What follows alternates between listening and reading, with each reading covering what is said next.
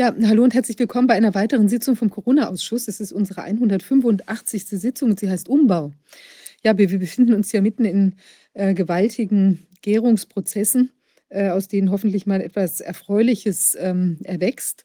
Allerdings ist so, dass es ja im Moment doch allerlei Bestrebungen gibt, die dazu führen sollen, dass wir eben in eine, ja, in eine Welt geraten könnten, wo doch sehr viele Dinge in einer Weise reglementiert sind, ähm, wie wir uns das vielleicht nicht wünschen. Starke Einschränkungen durch Freiheit, der Freiheit. Also ähm, wir sehen das bei der WHO, äh, Umbaurichtung, eben Vorgabe von Gesundheitsmaßnahmen, ähm, wie man sich zu verhalten hat. Wir sehen das im, Finanz im, Finanzbereich und natürlich auch im Bereich Schule und so weiter. Überall wird, ähm, werden die, wird ein, ein neues System etabliert oder soll etabliert werden, was eben doch eine viel stärkere Kontrolle äh, von uns allen ermöglicht. Ja, wir haben jetzt zum äh, Thema äh, Finanzen einen Gast, auf den ich mich schon seit langer Zeit sehr freue. Und heute ist es endlich geglückt, dass wir ihn bei uns haben können. Es ist äh, Professor ähm, Richard Werner. Hallo, Herr Professor Werner, toll, dass Sie da sind. Gerne, freut mich, dass ich bei Ihnen dabei sein kann. Dankeschön. Ja, sehr schön. Der ähm, äh, Professor Werner ist ja quasi ein, er ist, ähm, er hat zum ersten Mal empirisch belegt, dass es tatsächlich die Geldschöpfung aus dem Nichts gibt. Ist Finanzwissenschaftler und hat sich eben insbesondere mit Fragen äh, des Bankenwesens und auch der der Finanzkonstrukte ähm, sehr stark beschäftigt. Und mich hat das immer schon sehr beeindruckt, ja, dass wir, ähm, dass, dass man das eben tatsächlich so nachweisen konnte. Es war ja immer schon die These, die äh, quasi the, the, Fairy Dust, ja, also der, der Feenstaub oder wie will man es nennen, ja, der, der, das, das Geld, die Illusion, die Geldillusion. Ähm, und tatsächlich ließ es sich dann plötzlich nachweisen, wie eben die Konstellation ist. Herr Professor Werner, ich würde Ihnen das Wort erteilen. Vielleicht mögen Sie sich gerade noch einmal ein bisschen vorstellen, was Sie tatsächlich so umtreibt oder auch in jüngster Zeit umtreibt an, an Wissenschaftsfragen. Und dann wäre ich sehr gespannt auf Ihre Darstellung auch vom, vom der Geldschöpfung aus dem Nichts als Einstieg vielleicht. Ja, natürlich gerne. Ähm, ja, ich bin äh, Wirtschaftsforscher, ähm, aber auch praktisch ähm, an der Wirtschaft interessiert.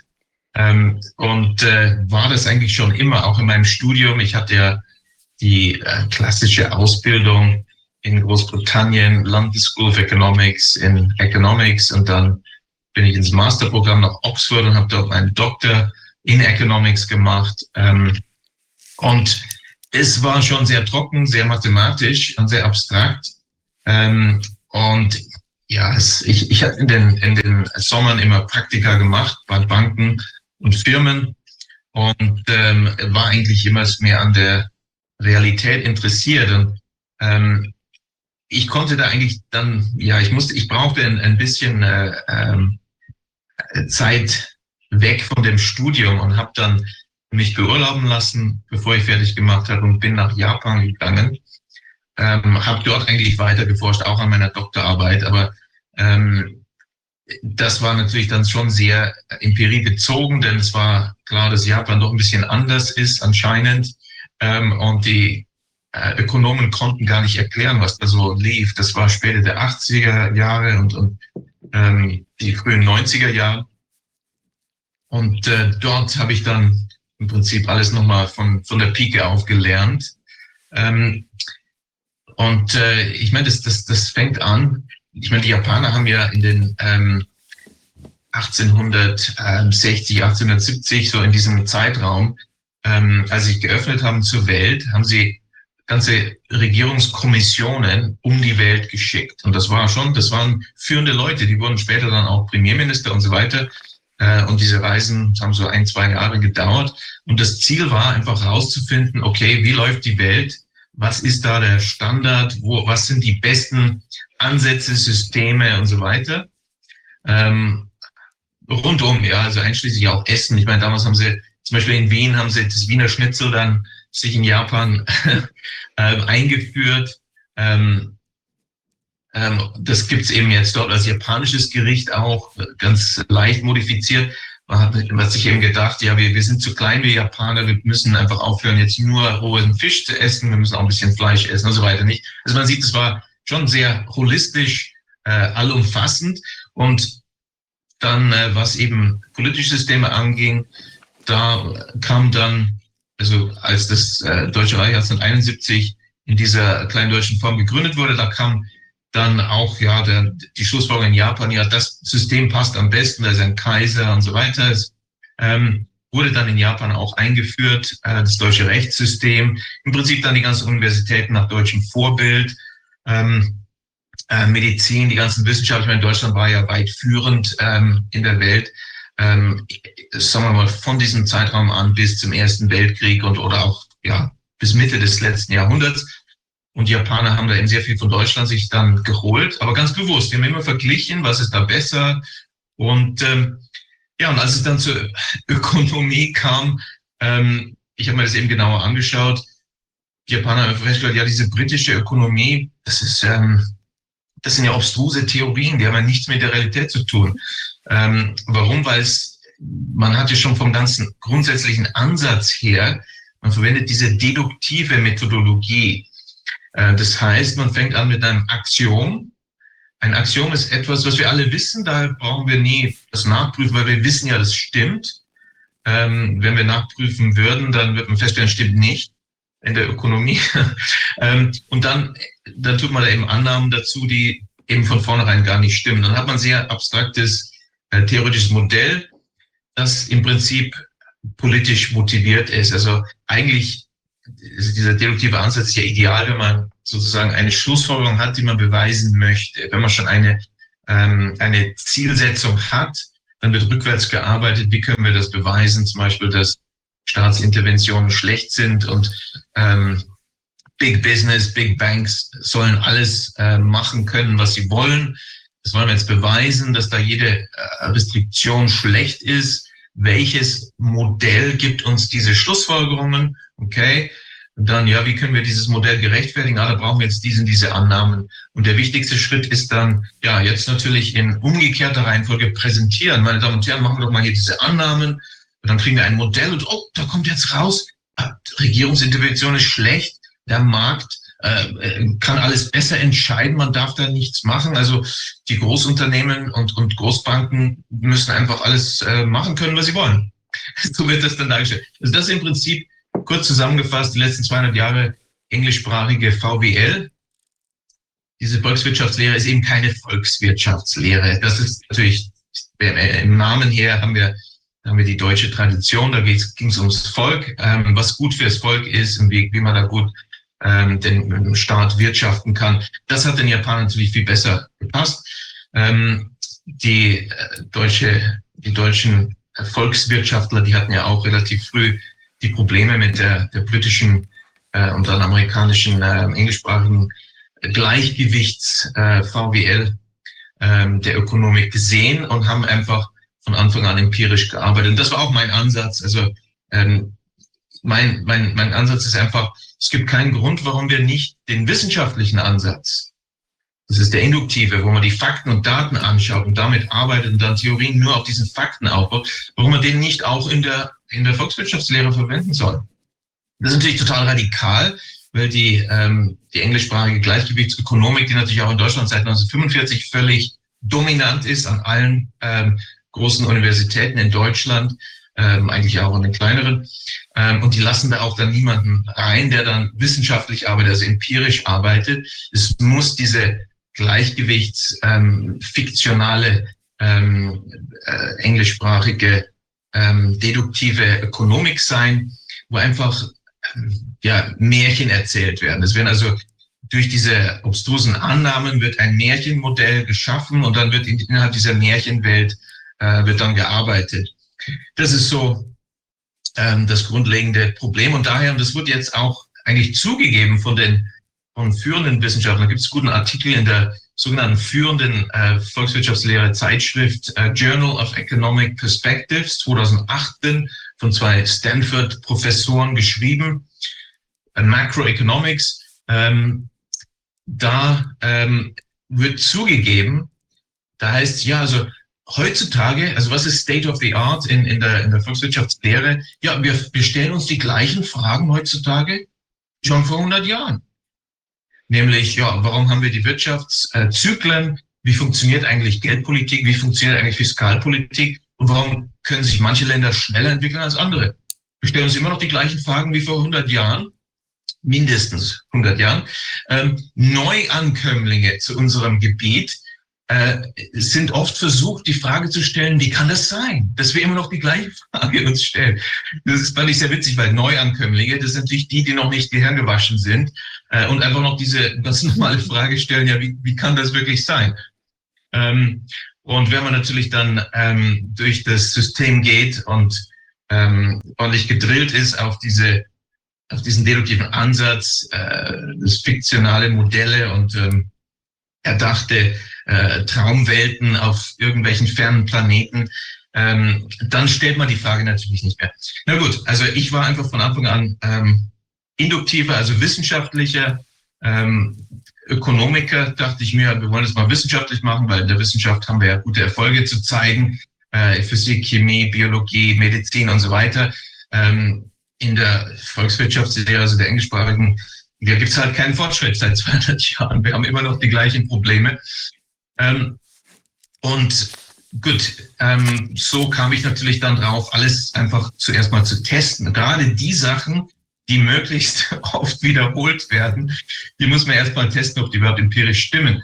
Ähm, zum Beispiel, also seit dieser klassischen Ökonomik äh, von ähm, also Adam Smith ging's los, David Ricardo, äh, David Hume, diese ganzen Klassiker. Dann kam ja die, die Neoklassik, Alfred Marshall und so weiter. Dann kam Keynes, ähm, dann äh, seine ganzen Schüler, Hicks und, und Tobin und dann Friedman, Friedman Monetarismus und so weiter bis zur jetzigen Volkswirtschaftslehre. Diese ganzen, das sind ja alles Gleichgewichtsmodelle. Mit ganz wenigen Ausnahmen, also fast immer überall Gleichgewicht. Und in diesen Gleichgewichtsansätzen, da heißt, in Gleichgewichtsansätzen ist einfach der Preis immer wichtig. Man hat dann ein Diagramm für die ganze Volkswirtschaftslehre, also eine fallende ähm, ähm, Nachfragekurve, eine steigende Angebotskurve, wo die zwei überschneiden, das ist Gleichgewicht. Und das wird für alles verwendet, Arbeitsmarkt, äh, Währungsmarkt, der Markt von Gebrauchtwagen und so weiter, egal. Also man braucht eigentlich nur dieses eine Diagramm. Gut, und Preise sind wichtig, weil die geben uns das Gleichgewicht, so heißt in dieser Theorie. Ähm, und der wichtigste Preis für die ganze ähm, Wirtschaft ist natürlich dann der Preis des Geldes, der Zins. Und deswegen heißt eben in allen Ansätzen dieser äh, der modernen, also aus England kommenden englischsprachigen Gleichgewichtstheorie, heißt es, niedriger Zins führt zu hohem Wachstum. Wenn wir den Zins erhöhen, das verlangsamt die Wirtschaft, das Wachstum. Und das, das sagen die ja schon seit, ja, seit 200 Jahren. Und zwar alle dieser Schulen, die streiten sich zwar immer, aber eigentlich haben sie sehr viel gemeinsam, das sind alles Gleichgewichtsansätze. Und ähm, das wird natürlich auch heutzutage wieder verwendet, jetzt gerade von Zentralbanken wieder. Wir müssen die Zinsen ja äh, erhöhen oder hochlassen, weil wir wollen jetzt irgendwie die Wirtschaft ein bisschen ähm, abkühlen lassen. Also das, das wird so oft in den letzten 200 Jahren wiederholt, fast täglich von Zentralbankern, von Journalisten, Schreiberlingen ähm, und natürlich den Professores an den Unis. Da denkt sich jeder, naja gut, das wurde halt sicher schon seit 200 Jahren äh, hunderte Mal empirisch bewiesen und belegt. Nicht? Ist ja, ist ja ähm, ganz, ganz normal, wenn man das denkt. Dann habe ich das mal untersucht, empirisch, ähm, und die Schlussfolgerung war, es gibt keine einzige Studie, die das belegt. Seit 200 Jahren gibt es überhaupt keine einzige Studie.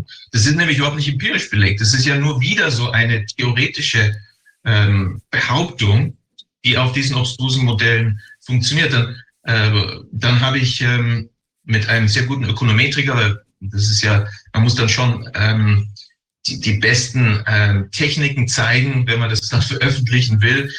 Ähm, Veröffentlichung kann natürlich sehr lange dauern, wenn man einfach den Mainstream da ein bisschen herausfordert mit Fakten. Ähm, also so sechs, sieben Jahre kann es schon mal dauern für so ein mhm. Paper. Ähm, aber es kam jetzt raus, ähm, 2018 eins und 2000 und wann kam das raus? 22. Ähm, zwei Papers, da haben wir jetzt mal bewiesen, äh, einfach mal empirisch gezeigt, was, was ist jetzt eigentlich die Verbindung, die Beziehung zwischen Zins und dem Wachstum. Und es wird eben gesagt, ja, die ist invers negativ. Ähm, also niedrige Zinsen, hohes Wachstum und umgekehrt und Kausalität naja, vom Zins zum Wachstum. Die Realität empirisch ist das Gegenteil, und zwar in beiden Dimensionen. Zins und Wachstum sind positiv äh, korreliert und die Kausalität, die statistische, sofern man das eben zeigen kann, vom Wachstum zum Zins. Und das ist so eine, ähm, ja, eine Erfahrung, die, die ich also oft gemacht habe.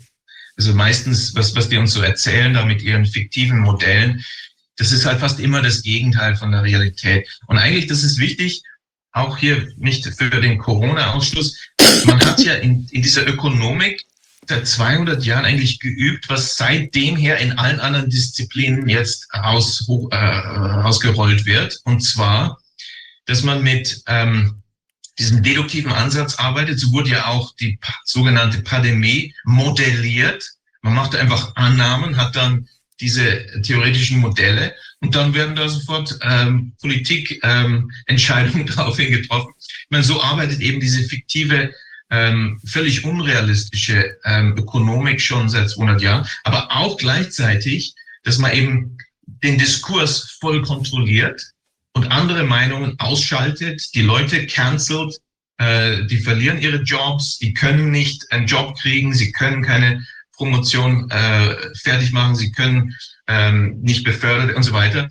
Das läuft ja eben in der Volkswirtschaftslehre schon seit Jahrzehnten so. Also in Deutschland seit 1945 halt ähm, als natürlich dann das amerikanische Programm der Umerziehung anfing ähm, und seitdem natürlich weiterläuft. Ähm, aber in anderen Ländern natürlich auch und in Großbritannien schon sehr, sehr lange. Ähm, und insofern kann man dir sehr viel lernen, wie das eben in der, in, der, in der Volkswirtschaftslehre gemacht wurde, dass der Diskurs dann auch völlig ähm, manipuliert ist und alle werden gleichgeschaltet. Mhm. Ähm, gut, ähm, das war jetzt ein Beispiel. Sie haben natürlich auch die Banken erwähnt, da können wir auch gerne drüber reden. Das ist halt auch wieder so ein Fall. Ähm, da gab es ja auch schon seit über 100 Jahren drei verschiedene Theorien, äh, wie denn Banken eigentlich funktionieren. Ähm, die, die älteste ist die Kreditschöpfungstheorie. Die ist aber seit ungefähr 1920, ähm, zumindest im englischsprachigen Raum, nicht mehr sehr beliebt gewesen. Da wurde dann diese ähm, fraktionale Reservetheorie ähm, dann eingeführt. Also ursprünglich eigentlich Alfred Marshall schon noch früher vor dem Ersten Weltkrieg und dann alle möglichen anderen Leute. Ähm, Keynes hat sie dann sehr gefördert, 1936, äh, dann Tobin. Und dann, dann kam es sogar dazu, dass 1960 ungefähr wurde dann die dritte Theorie eingeführt. Das ist die Finanzintermediation-Theorie. Äh, Banken ja, sind ja nur Finanzvermittler. Da passiert gar nichts wenn diese fraktionale Reservetheorie, die hat dann gesagt, jede einzelne Bank ist zwar ein Finanzvermittler, aber im System irgendwie ähm, gibt es da Geldschöpfung. Das hat natürlich die Leute aufhorchen lassen. Man sprach sogar vom Money Multiplier, dem ähm, Geldmultiplikator. Ich meine, da haben dann schon die Leute einmal ein bisschen aufgehorcht und wollten dann mal untersuchen, was da so läuft. Das war also äh, nicht ideal von der Sicht der Meinungskontrolleure, so dass man eben seit den 1960er Jahren diese äh, Finanzvermittlungstheorie eingeführt hat. Und da heißt ja, Banken sind reine Finanzvermittler, sie nehmen Einlagen ein, machen ihr Zeug, ihre Untersuchung und Kreditanalyse und vergeben halt dann mal Kredite von diesen Einlagen. Und äh, sonst passiert da nichts. Also es gibt keine Geldschöpfung.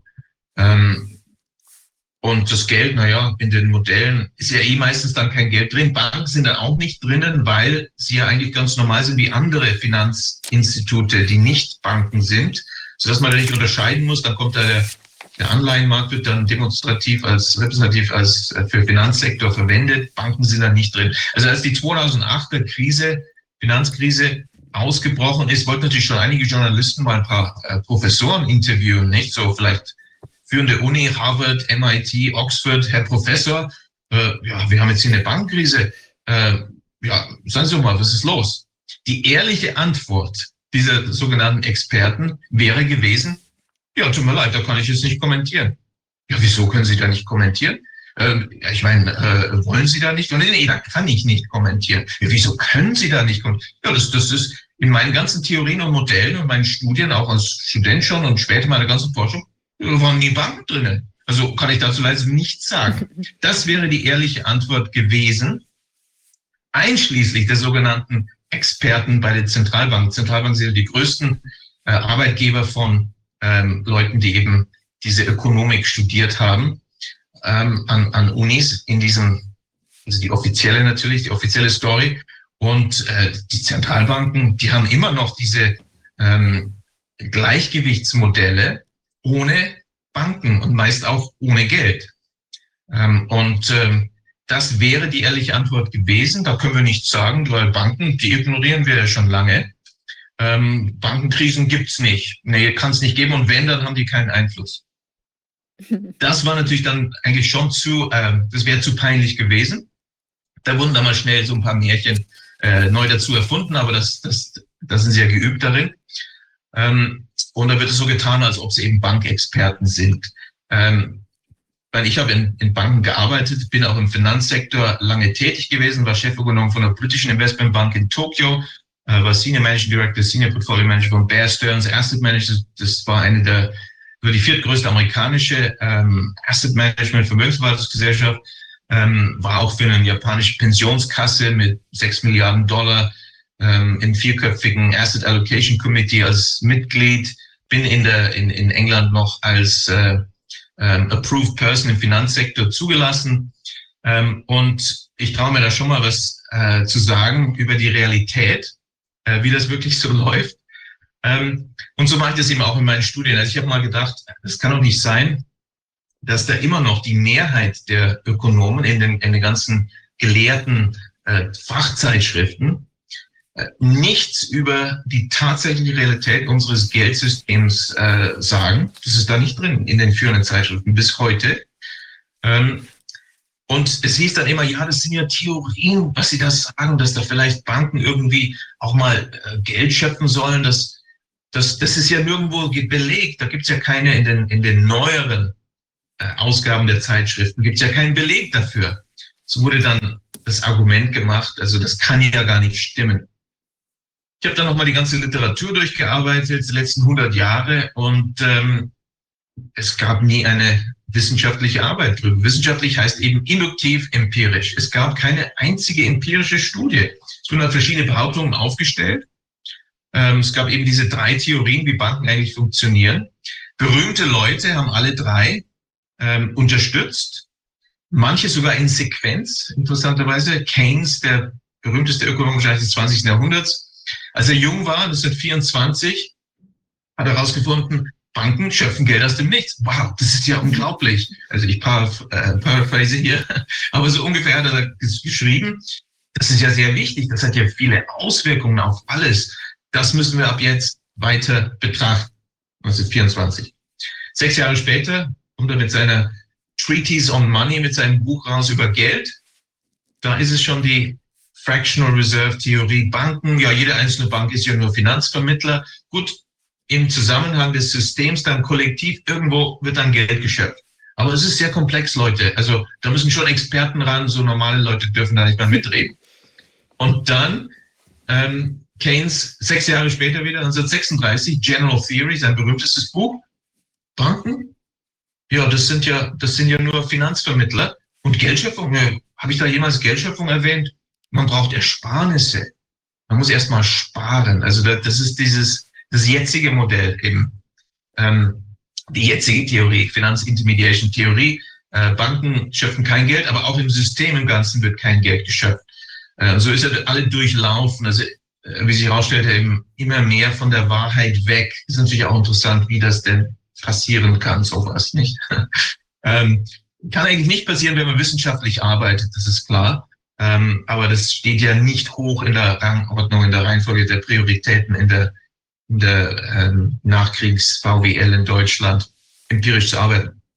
Also ich habe dann den ersten empirischen Test in der 5000-jährigen Geschichte des Bankwesens gemacht.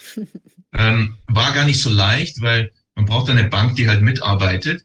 Ähm, man muss da eben reinschauen, ähm, was macht die Bank da wirklich. Denn heutzutage ist es ja im System, IT ist natürlich alles sensitive, Kundendaten, alles ganz gefährlich. Ähm, aber es ging zum Schluss, man muss, man darf aber nicht aufgeben, hat auch ein paar Jahre gedauert, bis ich dann eine Bank gefunden habe. Es war dann eine sehr repräsentative, nämlich eine der deutschen Genossenschaftsbanken und die haben ja alle das gleiche ähm, IT-System, verwendet sich sowieso die gleichen Bankregularien, das ist eh klar, aber eben auch das gleiche, gleiche Software wie alle Genossenschaftsbanken. Und das ist die ähm, natürlich in Deutschland, die, da ist die Zahl der Banken am größten, eben das sind ja Genossenschaftsbanken, fast 1000, das heißt natürlich jetzt viel weniger, weil sie ständig animiert werden, von der EZB zu fusionieren und größer zu werden, äh, damit sie eben den kleinen Firmen nicht mehr Kredit geben, weil je größer die Bank wird, desto größer wird die Kreditvergabe pro Kunde. Große Banken wollen nur Großkredit vergeben. Ähm, die, der größte Arbeitgeber sind die kleinen mittelständischen Unternehmen. Dafür brauchen wir viele kleine Banken. Deswegen ging es 200 Jahre sehr gut in Deutschland. Äh, das System sollte geändert werden. Es ist ja offizielle EZB-Politik schon seit äh, Draghi. Ähm, es gibt zu viele Banken in Deutschland ähm, und das muss geändert werden. Und da hat die EZB sich ja voll reingehängt, das zu ändern durch ihre Zinspolitik ähm, und Regularienpolitik und die EU natürlich mit immer mehr Auflagen macht das Leben schwer für Kleinbanken. In Amerika sind die kleinen Banken ausgenommen von den ganzen. Da heißt ja, die sind ja klein. Das muss ja dem Proportionalitätsprinzip folgen. Die haben dann halt äh, ganz leichte Bankenaufsicht, weil da kann ja auch keine systemische Krise davon kommen. Wir haben es ja auch gesehen 2008, die kleinen Banken, ähm, die, die hatten kein Problem. Ähm, aber das wurde sich in Deutschland und in Europa andersrum gemacht, obwohl 2008 die ähm, deutschen Mehrzahl der Banken, 80 Prozent sind ja eben Genossenschaftsbanken und Sparkassen, kleine Lokalbanken auch sogar nicht profitorientiert, sondern eben gemeinnützig orientiert. Ähm, die hatten kein Problem. Da gab es auch keine richtige Rezession in Deutschland. Das war ja völlig unerhört. Äh, das muss geändert werden. Und seitdem wurden eben massiv diese ganzen Auflagen, die eigentlich offiziell für die Großbanken, die die Krise erzeugt hat, 2008 äh, gedacht waren, das wurde dann umgelegt auf die deutschen Kleinbanken und seitdem ist das Leben sehr schwer. Also äh, werden immer weniger. Dann hat die EZB jetzt den letzten Schritt noch gemacht und hat sie ähm, im Prinzip gezwungen, durch die Regularien und ihre Aufsichtsart und Weise, wie sie eben Aufsicht betrieben haben in den letzten 15 Jahren, massiv Kreditvergabe ähm, zu verändern, nicht mehr produktive Firmenkredite, sondern spekulative Immobilienkredite. Unter der Bundesbank war das nie passiert. Deswegen hatten wir in Deutschland unter der Bundesbank, also bis 2000 halt, dann ist ja die Bundesbank nicht mehr de facto unsere Zentralbank. Ähm, unter der Bundesbank, als sie eben noch äh, entscheidungsfähig war, ähm, gab es ja nie diese klassischen britischen äh, Vermögenswerteblasen. Die werden eben durch Bankkreditschöpfung er, äh, erzeugt für Immobilienkäufe. Und ähm, damit wurde eben die deutsche Immobilienblase erzeugt, wie ich damals auch gewarnt habe. 2009 als Prof an der Goethe-Uni habe ich allen gesagt, Leute, jetzt kauft Immobilien in Deutschland, jetzt geht's los mit der Blase. Äh, und dann vor einem Jahr ungefähr, Oktober, November, das war der Höhepunkt. Seitdem ist die Blase jetzt natürlich angestochen von der EZB und äh, jetzt geht's runter. Das dauert vielleicht noch ein, zwei Jahre, dann, dann äh, müssen wir leider sehr viele Dinge verändern in Deutschland äh, wenn die Zentralbank nicht das tut, was sie machen kann, nämlich die Krise, die Bankenkrise, die sonst kommt, ähm, problemlos zu beenden. Das geht natürlich auch ohne Kosten für die äh, Gesellschaft. Äh, aber meistens wollen die Zentralbanken diese Krisen erzeugen. Da arbeiten sie hart dran. Und äh, dann hört man das nicht sehr gern. Deswegen wurde auch mein Vorschlag in Japan, die quantitative Lockerung, das sind 1995 vorgeschlagen, großer Artikel im Nikkei, Nihon Keizai Shimbun, am 2. September 1995, Seite 26, war mein Artikel. Ähm, ich habe also eine, aufgrund meiner Analyse eben der Kreditschöpfung ähm, gewarnt, dass, obwohl die 20 größten Banken der Welt waren ja japanische Banken, ähm, Anfang der 90er Jahre und die Zinsen sind halt ja runtergegangen, also nach traditioneller Analyse wäre das jetzt sehr gut für Japan. Auf amerikanische Aktien, äh, japanische Aktien hieß es, aber ich habe da eben vorher gesagt, ja leider werden jetzt die japanischen Banken bankrott gehen und Japan wird die größte Rezession seit der großen Depression fallen. Es hat dann nochmal sechs Jahre gedauert, bis dann so mehr Leute dann drauf kamen, ja tatsächlich, das scheint ja echt jetzt zu passieren.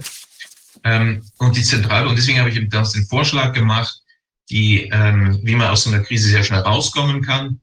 Äh, ich nannte das eben quantitative Lockerung, Quantitative Easing oder Ryo Teki Kinyo Kanwa auf Japanisch natürlich. Das war auf Japanisch äh, ursprünglich.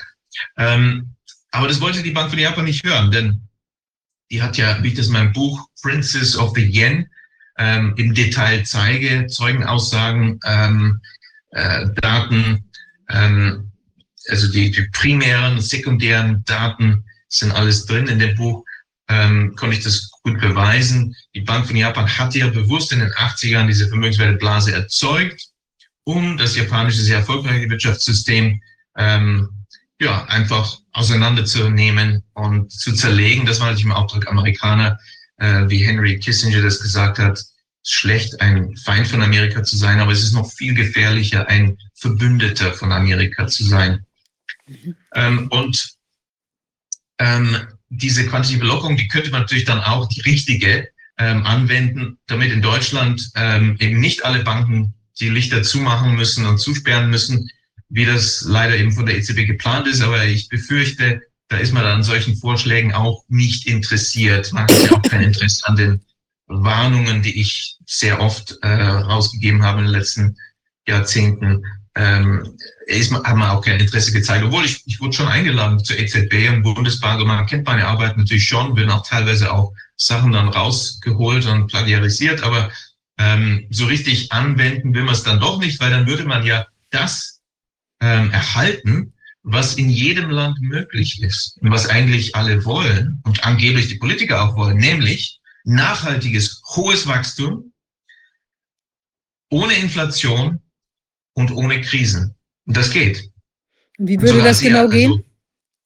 Ähm, Kreditschöpfung, also das, das, das, das Grund, der Grund, äh, der Kernpunkt ist eben die Bankkreditschöpfung.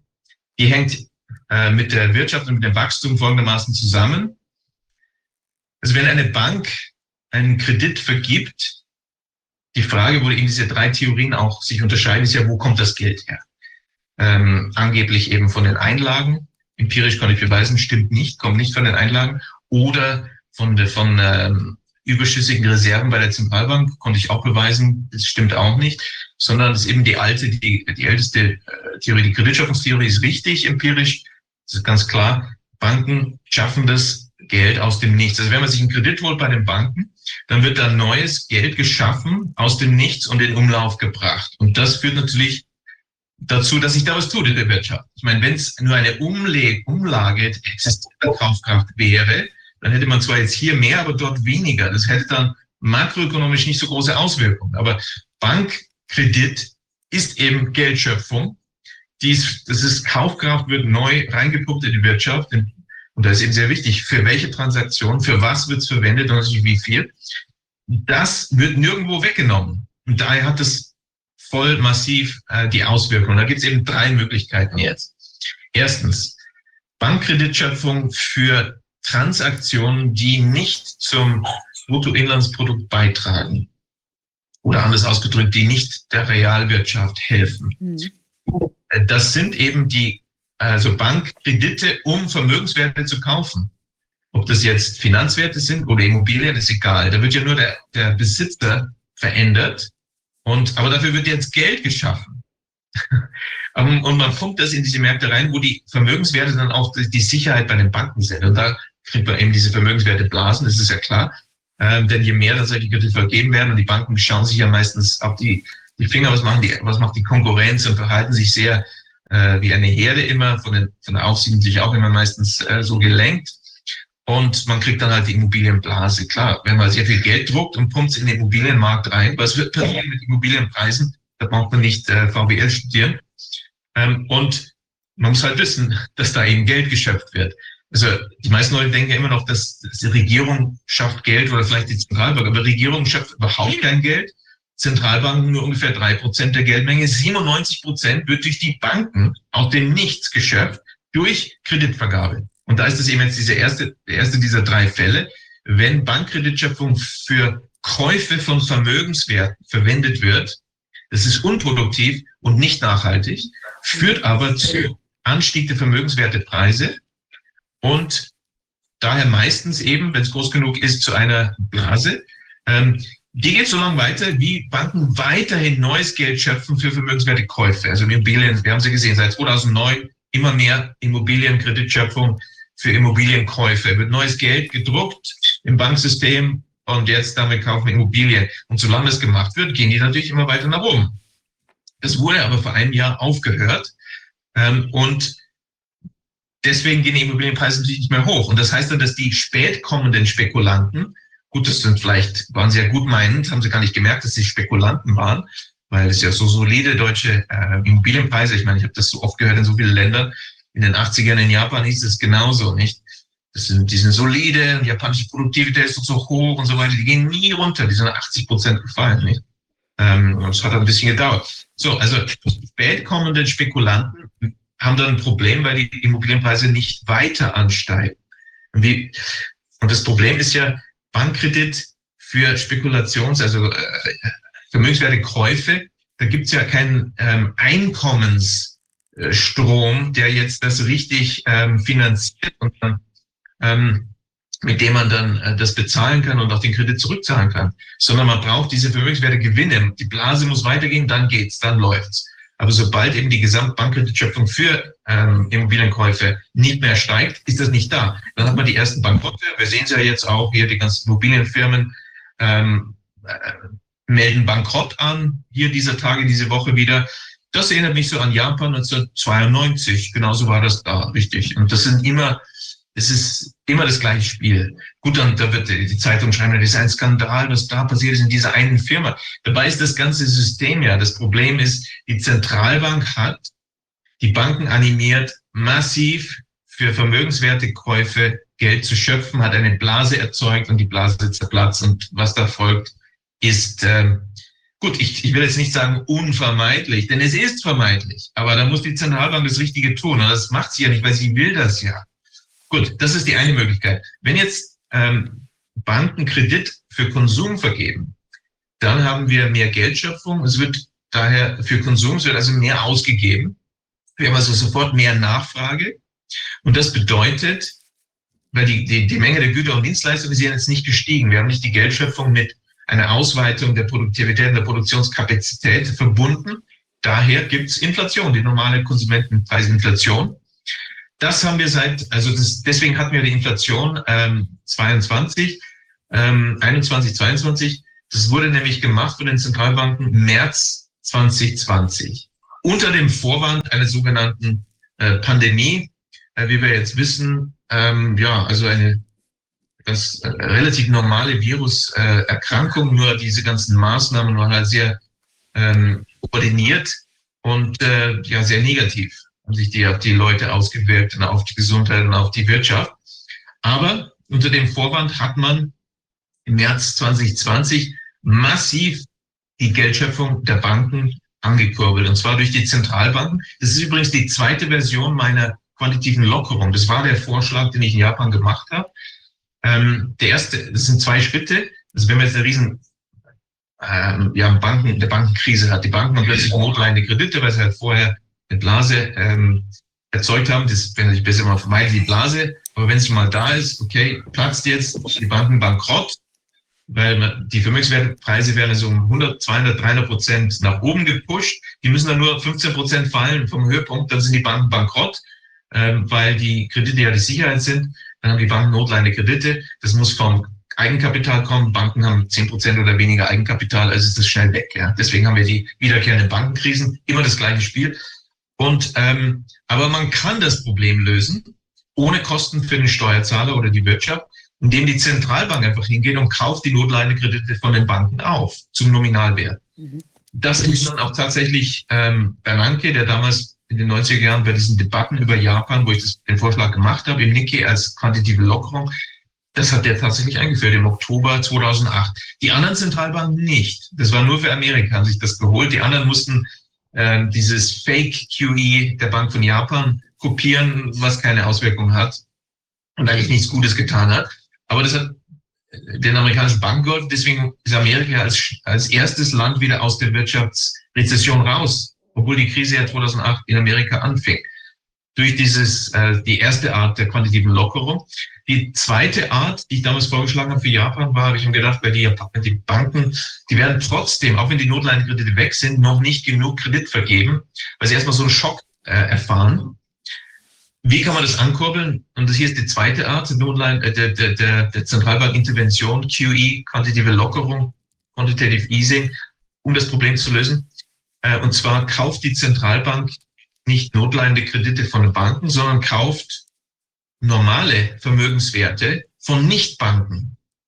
das zwingt die Banken dann, Geld zu schöpfen, wenn, deren, wenn die Konten von den Verkäufern, die an die Zentralbank verkaufen, ähm, wenn denen das Geld gut geschrieben wird, dann sind die Banken gezwungen, das Geld neu zu schöpfen. Das wird in die Wirtschaft reingepumpt. Ähm, und diese Art, die zweite Art der quantitativen Lockerung, das ist also ähm, eine massive, ein massiver Impuls für die Wirtschaft. Das hatte ich damals ja formuliert für Japan in den Mitte der 90er. Deflation, schrumpfende Wirtschaft, ähm, Kreditschrumpfung. Und dafür wäre das gedacht gewesen. Aber die Federal Reserve hat das eingeführt im März 2020 und hat auch die anderen Zentralbanken ähm, ja, be beauftragt, das Gleiche zu tun. Äh, so wurde es eben auch von der EZB gemacht und anderen Zentralbanken. Und das führt zu massiver Inflation, wie ich auch gewarnt habe, als ich die Zahlen gesehen habe, dann seit Mai 2020 habe ich gewarnt, äh, 18 Monate später kriegen wir signifikante Inflation. Und ähm, ja, also wir müssen in Deutschland also jetzt nicht unbedingt ähm, in zwei Jahren alle Banken zumachen. Man kann das Problem noch abwenden, man kann es, wenn man es richtig macht. Aber leider befürchte ich, wie ich das eben schon gewarnt hatte, schon 2003, ähm, als ich die EZB analysiert habe, diese Zentralbank ist ja nicht die äh, Fortführung der Bundesbank, sondern das ist die wieder auferstandene Reichsbank, eine Bank, die äh, wie auch die angelsächsischen Zentralbanken, die daran arbeiten, diese Zyklen, eine, eine Boom und Bust, äh, Bankenkrisen, Vermögenswerte im Blasen und Bankenkrisen zu erzeugen. Und das hat die EZB dann ja auch kurz darauf erstmal in der Peripherie angefangen, in Irland, Portugal, Spanien, Griechenland, Bankkreditschöpfung äh, für Vermögenswertekäufe führt sich Immobilienblasen in diesen Ländern, dann äh, Bankenkrise, Finanzkrise, Rezession, Spanien, Griechenland, die leiden ja immer noch drunter. Jugendarbeitslosigkeit 50 Prozent, fast ein Jahrzehnt in Griechenland. Also es ist kriminell, was die machen. Ähm, also es ist nicht nur im, im Gesundheitssektor, dass kriminell gearbeitet wird, sondern ähm, auch äh, in der Wirtschaft, ähm, weil die Zentralbank sieht das ja. Und man kann da die Banken gar nicht kritisieren. Die haben nur ge gemacht, was ihnen gesagt wurde von der Aufsicht. Ähm, die Zentralbank hätte das verhindern können ähm, oder auch selbst wenn dann die Krise losgeht, hätte man schnell rauskommen können. Und die EZB ist eine faire Zentralbank. Nachdem sie das zuerst für die Peripherieländer veranstaltet hat, so 2009, 10, 11. Ähm, und da, als nächstes ist halt Deutschland dran. Und äh, da wird das jetzt äh, durchgezogen. Wir hatten ja die Blase eben schon, die ist jetzt geplatzt. Dann kommt die große Krise in, naja, wie schnell das dauert, das kommt, äh, das äh, hängt eben von der äh, von der Zentralbank ab, von der Aufsicht. Wie das gehandhabt wird, kann, wenn es schnell geht, ein Jahr. Äh, wenn es langsamer ist, in Japan haben sie auf zehn Jahre ausgeschoben. Aber das ist dann eine riesen äh, Bankenkrise. Wahrscheinlich ähm, gewollt, weil man möchte ja auch diese Zentralbank Digitalwährung einführen. Und das ist ideal, wenn man eine Bankenkrise hat. Dann ziehen die Leute gerne das Geld ab und geben es der Zentralbank, haben ihr Konto bei der Zentralbank und dann ist das Banksystem beendet. Da haben wir diese das sehr gute dezentrale System mit vielen kleinen Banken, die kleine Firmen versorgen mit Geld lokal, was eben Geldschöpfung ist. Ähm, da, daher dann auch in den Städten und Gemeinden, dezentral in Deutschland, gibt es viele Arbeitsplätze und, und starke Wirtschaft im Gegensatz zu vielen anderen Ländern, wo das alles schon viel mehr zentralisiert ist. Das soll eben geändert werden, soll auch zentralisiert werden. Und äh, wie im Sowjetsystem gibt es dann nur eine Zentralbank, eine Bank, das ist dann die Zentralbank. Das ist das Ziel dieser Zentralbank Digitalwährung. Da gibt es ja keinen wirtschaftlichen Grund, warum man das braucht. Wir haben ja schon Digitalwährung seit Jahrzehnten, das ist das Bankgeld eben. Ähm, das, der Unterschied ist eben das Zentrale. Und das ist jetzt das Ziel. Mhm. So, jetzt habe ich, hab ich eigentlich alles ähm, reingepackt äh, in meine Antwort.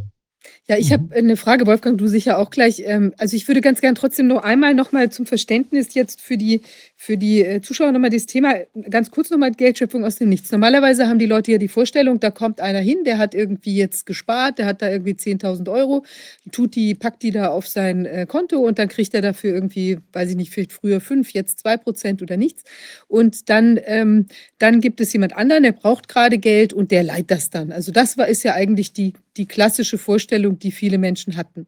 Und in Wahrheit, aber da würde ich gerne nur noch mal, wie Sie das, wie die Sie das bei dieser Genossenschaftsbank, meine ich, äh, wie Sie das ermittelt haben, dass das eben so nicht ist. Das ist ja so, weil Sie gesehen haben, wo in der Bilanz tatsächlich dann das verliehene Geld aufgetaucht ist. Nur, dass man das vielleicht noch mal so zum Verständnis. Ja, gerne, natürlich, natürlich, absolut. Richtig. Ähm, also das ist eben die Frage, wenn eine Bank einen Kredit vergibt, wo kommt das Geld her?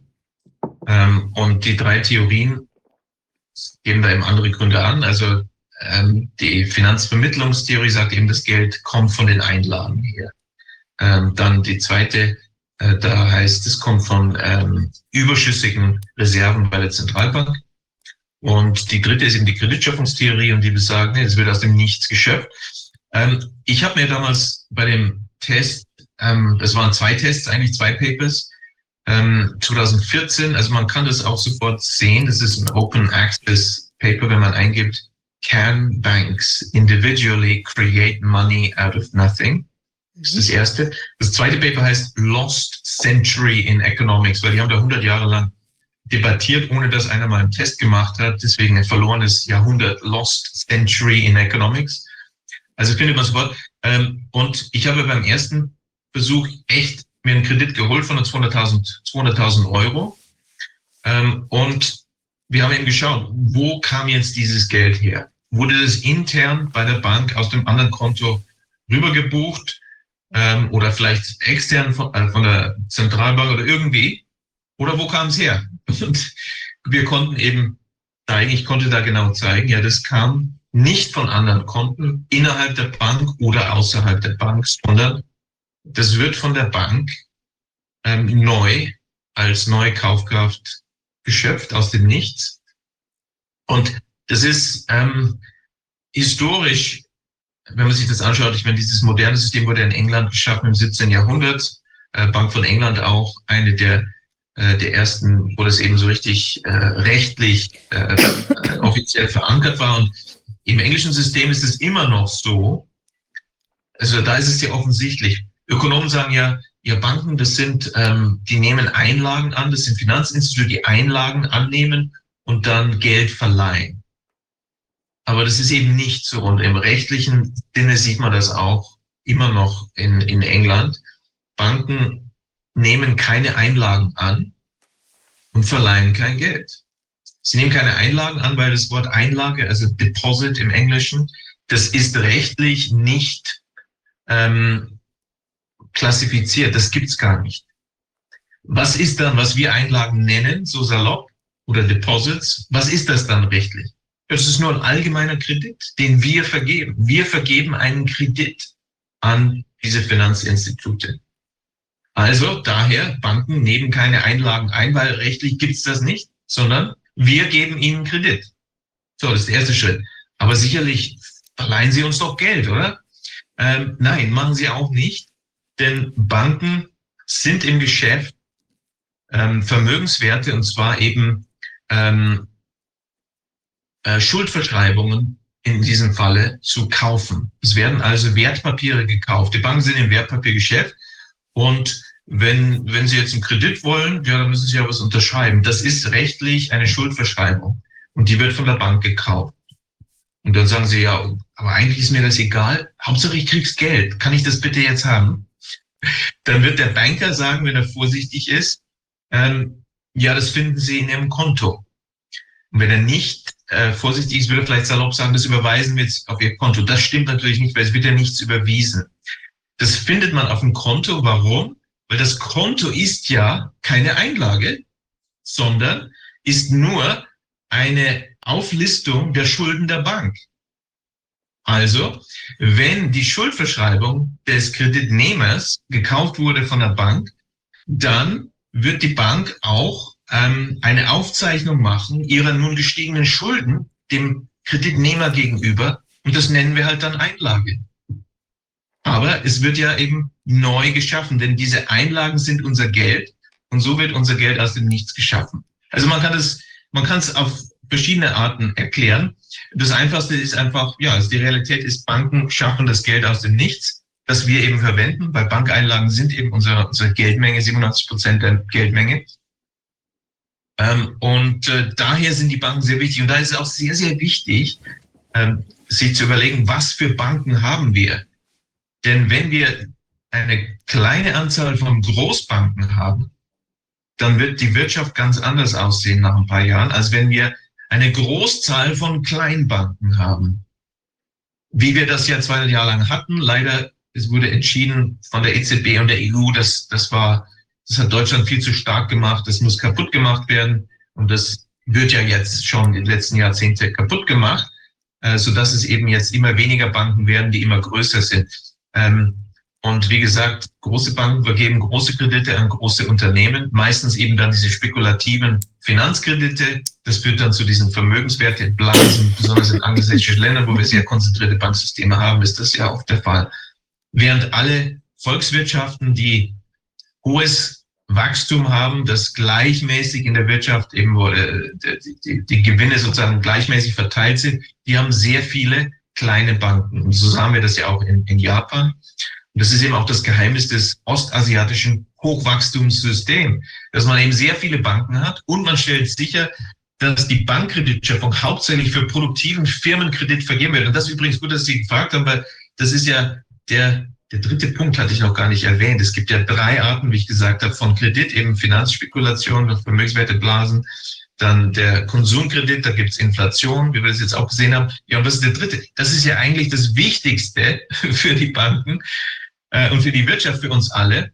Äh, eigentlich die anderen beiden brauchen wir ja nicht. Das können Nichtbanken machen, sollen eigentlich nicht Nichtbanken machen. Banken sollen sich darauf konzentrieren, Firmenkredit zu vergeben für produktive Zwecke, wenn eben neue Ideen umgesetzt werden, wenn Mehrwert geschaffen wird, neue Technologien ähm, umgesetzt werden, Produktivität erhöht wird, das schafft eben Mehrwert. Dann haben wir Geldschöpfung durch den Kredit, aber es wird ja auch Mehrwert geschaffen, äh, daher mehrwertige Güter und Dienstleistungen und daher gibt es keine Inflation. Und daher können wir, äh, das ist eben die Antwort, die war, so können wir hohes Wirtschaftswachstum erzeugen, ohne Inflation und Krisen, wenn wir sicherstellen, dass Bankkreditschöpfung hauptsächlich für diesen produktiven Firmen, äh, Firmen, äh, Firmeninvestitionen äh, vergeben wird.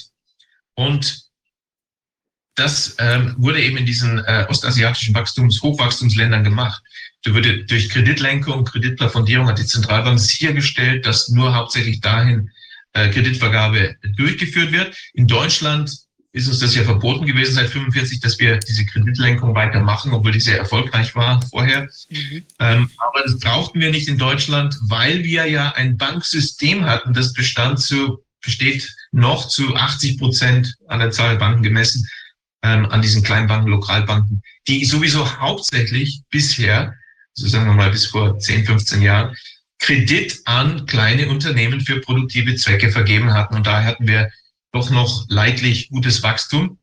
Aber selbst das wurde eben weggenommen von der EZB, die halt diese Kleinbanken jetzt bestraft hat, ähm, uns gezwungen hat, massiv in Immobilienkredit äh, zu investieren.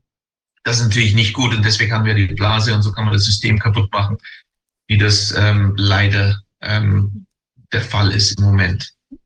Bei uns, bei uns in Deutschland wird ja so viel von kleinen und mittelständischen Betrieben gesprochen. Und das sei also der, das sei die Basis, auf der unsere Volkswirtschaft so groß geworden Absolut. ist und die uns so stabil hält. Und es gibt Absolut. ja auch viele Mittelständler, die unheimlich engagiert sind. Die sind Absolut. ja auch zum Teil in den, in den Vorständen, in den Aufsichtsräten äh, dieser, dieser kleinen Genossenschaftsbanken Richtig. und der Sparkassen ja auch vertreten. Die müssten das doch eigentlich wissen. Ist da denn fehlt man da kann als Bank diese Zusammenhänge, die muss man doch, wenn man das einmal verstanden hat, dann kann eigentlich kein Mittelständler zusehen, wie seine Bank, wo er irgendwie auf Verantwortung ja. hat, wie ja. die so einen Quatsch mitmacht. Gut, äh, absolut, Sie haben absolut recht. Und gut, man muss es erstmal verstehen, aber deswegen wird es ja nicht gelehrt in der Volkswirtschaftslehre. Deswegen wird ja völliger Unsinn. Deduktive, fiktionale äh, Traumwelten werden da geschaffen, wo es gar keine Banken gibt, und dann müssen die Studenten sich da durch mathematische, theoretische Modelle arbeiten, die halt nichts mit der Realität zu tun haben. Das ist ja das Problem. Ähm, und dann sind das die Experten, die dann gefragt werden. Ähm, und, und sonst man darf es, man soll es eben nicht wissen. Ähm, und man, man wird dann auch eben als ja, empirisch arbeitender wissenschaftlicher Ökonom wird man ja sehr unterdrückt. ich meine, in Deutschland habe ich mich schon oft für Professuren beworben, obwohl ich international ja sehr viel höher ähm, äh, eingestuften Unis schon Professor, Professuren hatte. In Deutschland werde ich immer zu einer Wald- und Wiesenuni zum Vorstellungs Vorstellungsvorlesung eingeladen. So wird es halt unterdrückt. Ähm, das wird ähm, ganz bewusst gemacht.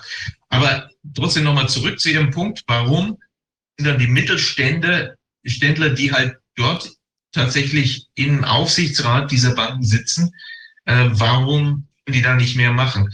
Der andere Grund ist, dass es im Endeffekt einfach die Bankaufsicht äh, nicht erlaubt. Die Bankaufsicht zwingt ja die Bank zu diesem Handel. Und da kommt dann einfach die Antwort von der Bank zurück zum, zum, jetzt zum Aufsichtsrat. Ja, gut, wir verstehen, was Sie sagen. Wir, wir haben, Sie haben recht, wir würden das gerne anders machen, aber wir können nicht anders. Die EZB oder die, die BaFin oder die Bundesbank unter EZB-Druck. Ähm, es wurden ja auch neue Bürokratien geschaffen, das IMS und neue, äh, völlig nicht rechenschaftspflichtige äh, internationale Organisationen, die dann äh, die Banken ähm, durch ihre Politik beeinflussen können. Und geht leider nicht anders. Die EZB hat ja seit 2008 die produktiven Kleinbanken bestraft für Kreditvergabe an produktive ähm, äh, Firmen und ähm, machte das es unmöglich durch die, also die Zinsen wurden ja runtergenommen auf Null und Negativ, Zinskurve dann äh, flach oder sogar äh, invers. Man kann also, konnte mit dem traditionellen produktiven Bankkredit kein Geld machen. Die spekulativen Banken, die konnten weiter äh, ihre Spekulation betreiben, aber die, die deutschen Genossenschaftsbanken und Sparkassen, die machen das ja nicht. Ähm, und dann, wie soll es dann weitergehen? Dann, dann kommt die Aufsicht zu einem Meeting und, und fragt dann die Vorstände, ja, wie wollen Sie jetzt Geld verdienen? Nachdem die Zentralbank selber die bisherige und sehr wichtige Methode des Geldverdienens über die Wirtschaft sehr positiv ist, eben produktiven äh, Firmenkredit zu vergeben, äh, unmöglich gemacht hat. Und es wird ja auch bei den Basel äh, Bank Aufsichtsregularien wurde sie ja schon seit den 80er Jahren bestraft für diese dieser produktive Kredit. Man hat dann man kann dann ähm, weniger schnell Geld verdienen, wenn man eben macht. Während Spekulation und so, ja, das geht, das geht besser. Ähm, also das ist die Bankaufsicht, die dann dazu, die gezwungen hat, in Immobilien zu gehen. Dann, dann, dann gab es nichts mehr anderes. Ja, dann, dann müssen wir jetzt mehr Immobilienkredit machen. Man sagt ja so, okay, gut, ja, jetzt, ja, es ist Ihr Vorschlag, den nehmen wir jetzt an. So wird es natürlich dann das, dargestellt. Wenn das in asiatischen Ländern gelernt wurde, und wenn man das dort anders macht, dann scheint es auf dieser Welt ja doch die Möglichkeit zu geben, es anders zu machen. Was ist denn da, was ist denn da politisch passiert? Weshalb äh, haben denn da, ja, gibt es denn irgendwo Länder, die gesagt haben, bewusst, wir wollen das so nicht weitermachen, sondern wir wollen da aussteigen aus dieser Steuerung von Leuten, die da, die, die gar nichts mit uns zu tun haben, die auch keine Verantwortung haben. Gibt es Länder, die, wo, wo, man, wo die Politik das verstanden hat? Und was, was ist mit den Ländern passiert? Ähm, die Politik hat da nichts zu sagen. Ähm, und, und Politiker, denen wurde ja schon früh klargemacht, die, die haben sich da nicht einzumischen. Man muss ähm, tatenlos zusehen, wie die EZB die deutsche Wirtschaft kaputt macht. So wurde das System ja geschaffen durch den Maastricht-Vertrag 1993. Da steht drinnen, ähm, dass die EZB völlig unabhängig ist äh, von den Regierungen, von allen Regierungen, aber nicht nur das. Und das ist eben der Unterschied zur Bundesbank. Weil die Bundesbank war ja abhängig von demokratischen Institutionen, einschließlich dem Parlament und hat eben da auch Gesetzesvorlagen bekommen. Aber die EZB und, und das, bei Bundesbank wurde das gemacht, wenn man gelernt hat aus der Lektion von der Reichsbank. Das war nämlich eine Zentralbank, die war völlig unabhängig. Die war keiner deutschen Institution gegenüber rechenschaftspflichtig, äh, der Regierung nicht, dem Parlament nicht, nur halt Ausländern, äh, JP Morgan Reparationskomitee, später dann wurde das ja in die BIZ umgewandelt. Nach Basel musste man dann den Ausländern Report geben, aber in Deutschland gab es keine Institution, die was machen konnte. Und als die EZB gegründet wurde, ich habe das hier analysiert und beschrieben, auch in meinem Buch Princess of the Yen, das ist ein ganzes Kapitel über die EZB, wo ich 2003 eben beschrieben habe, die wurde nicht auf dem Modell der Bundesbank gemacht.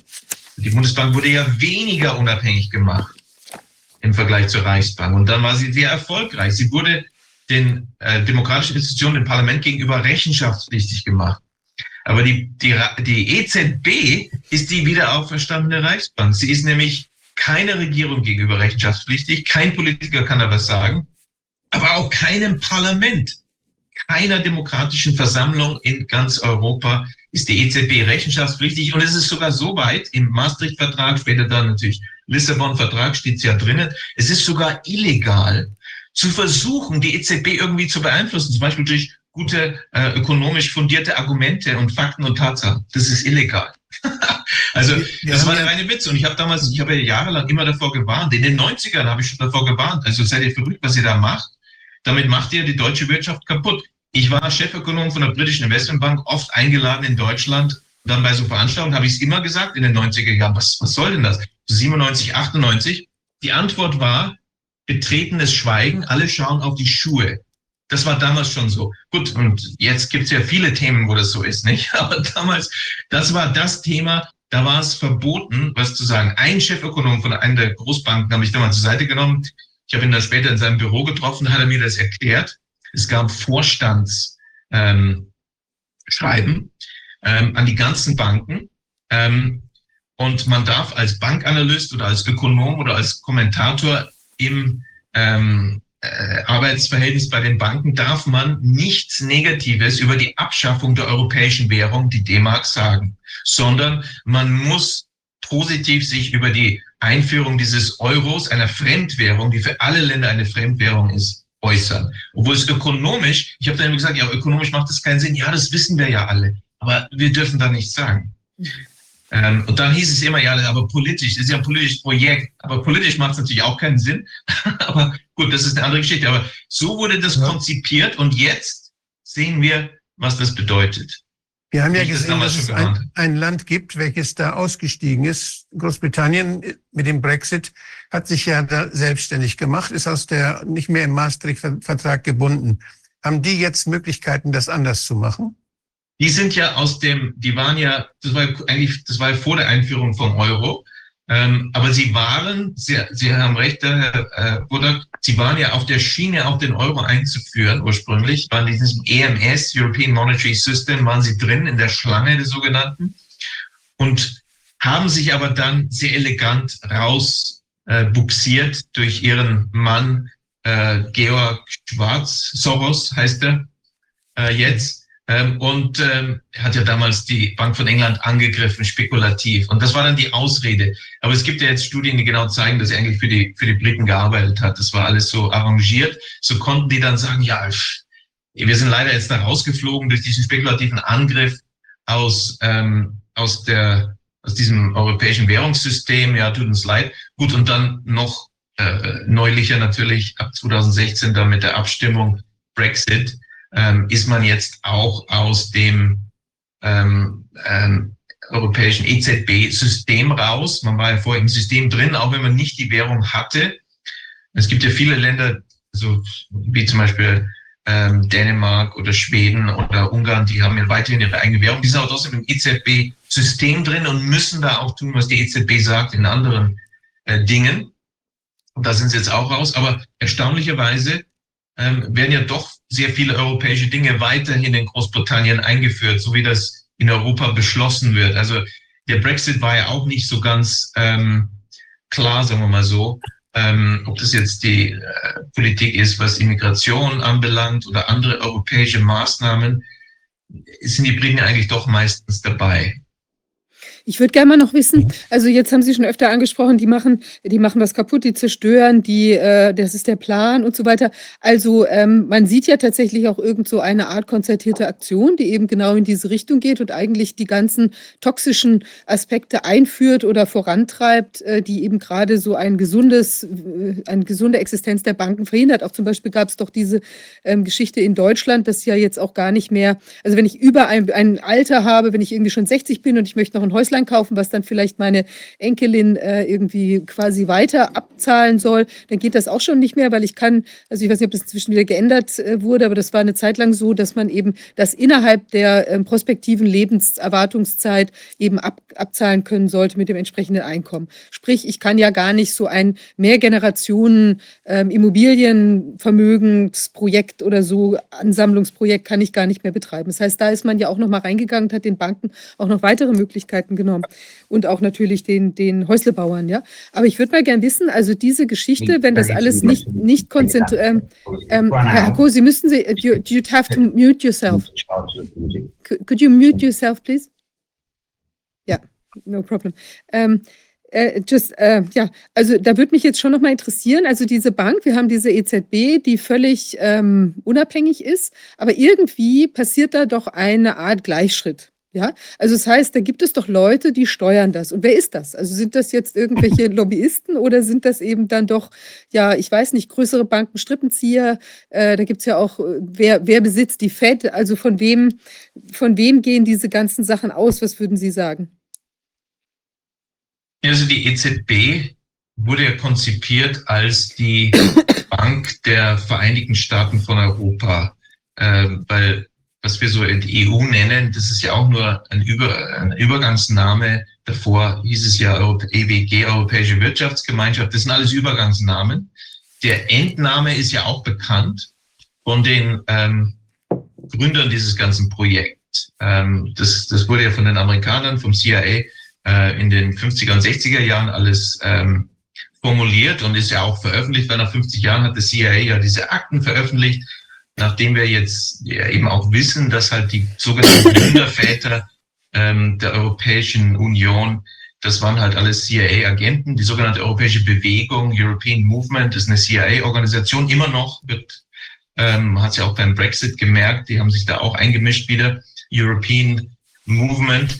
Ähm, und die haben ja in den 60er Jahren schon äh, diese europäische Bewegung allen Parteien, auch Oppositionsparteien, Cash geboten, Bargeld, wenn sie in ihr Programm reintun, dass irgendwann in der Zukunft gibt es dann diese europäische Einigung.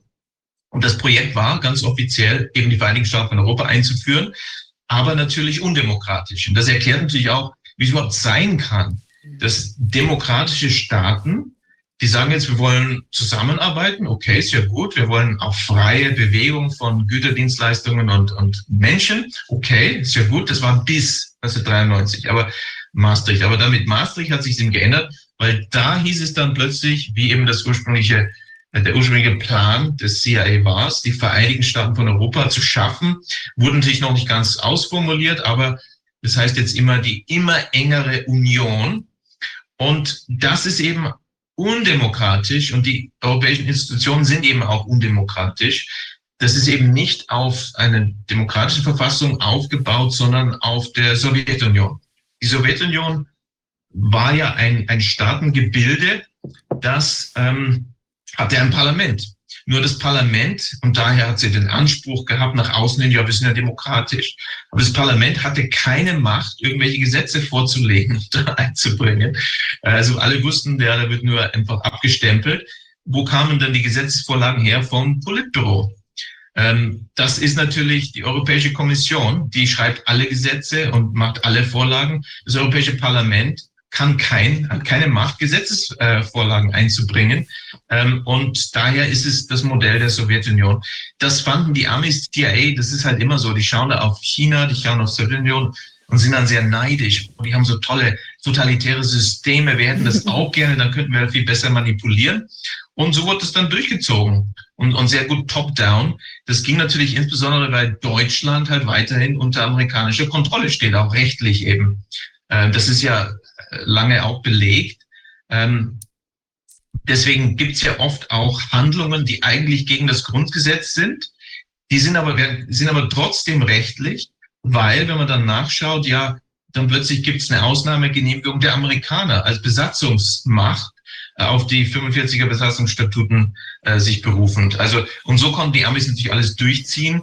Ähm, haben ja auch ihre größten Basen in, in Deutschland. Die lieben das, dass wir eben keinen Friedensvertrag haben, dass wir halt kein souveräner Staat sind und, äh, und so weiter. Und so haben die eben diese ganze EU geschaffen. Und gut, das muss man wissen.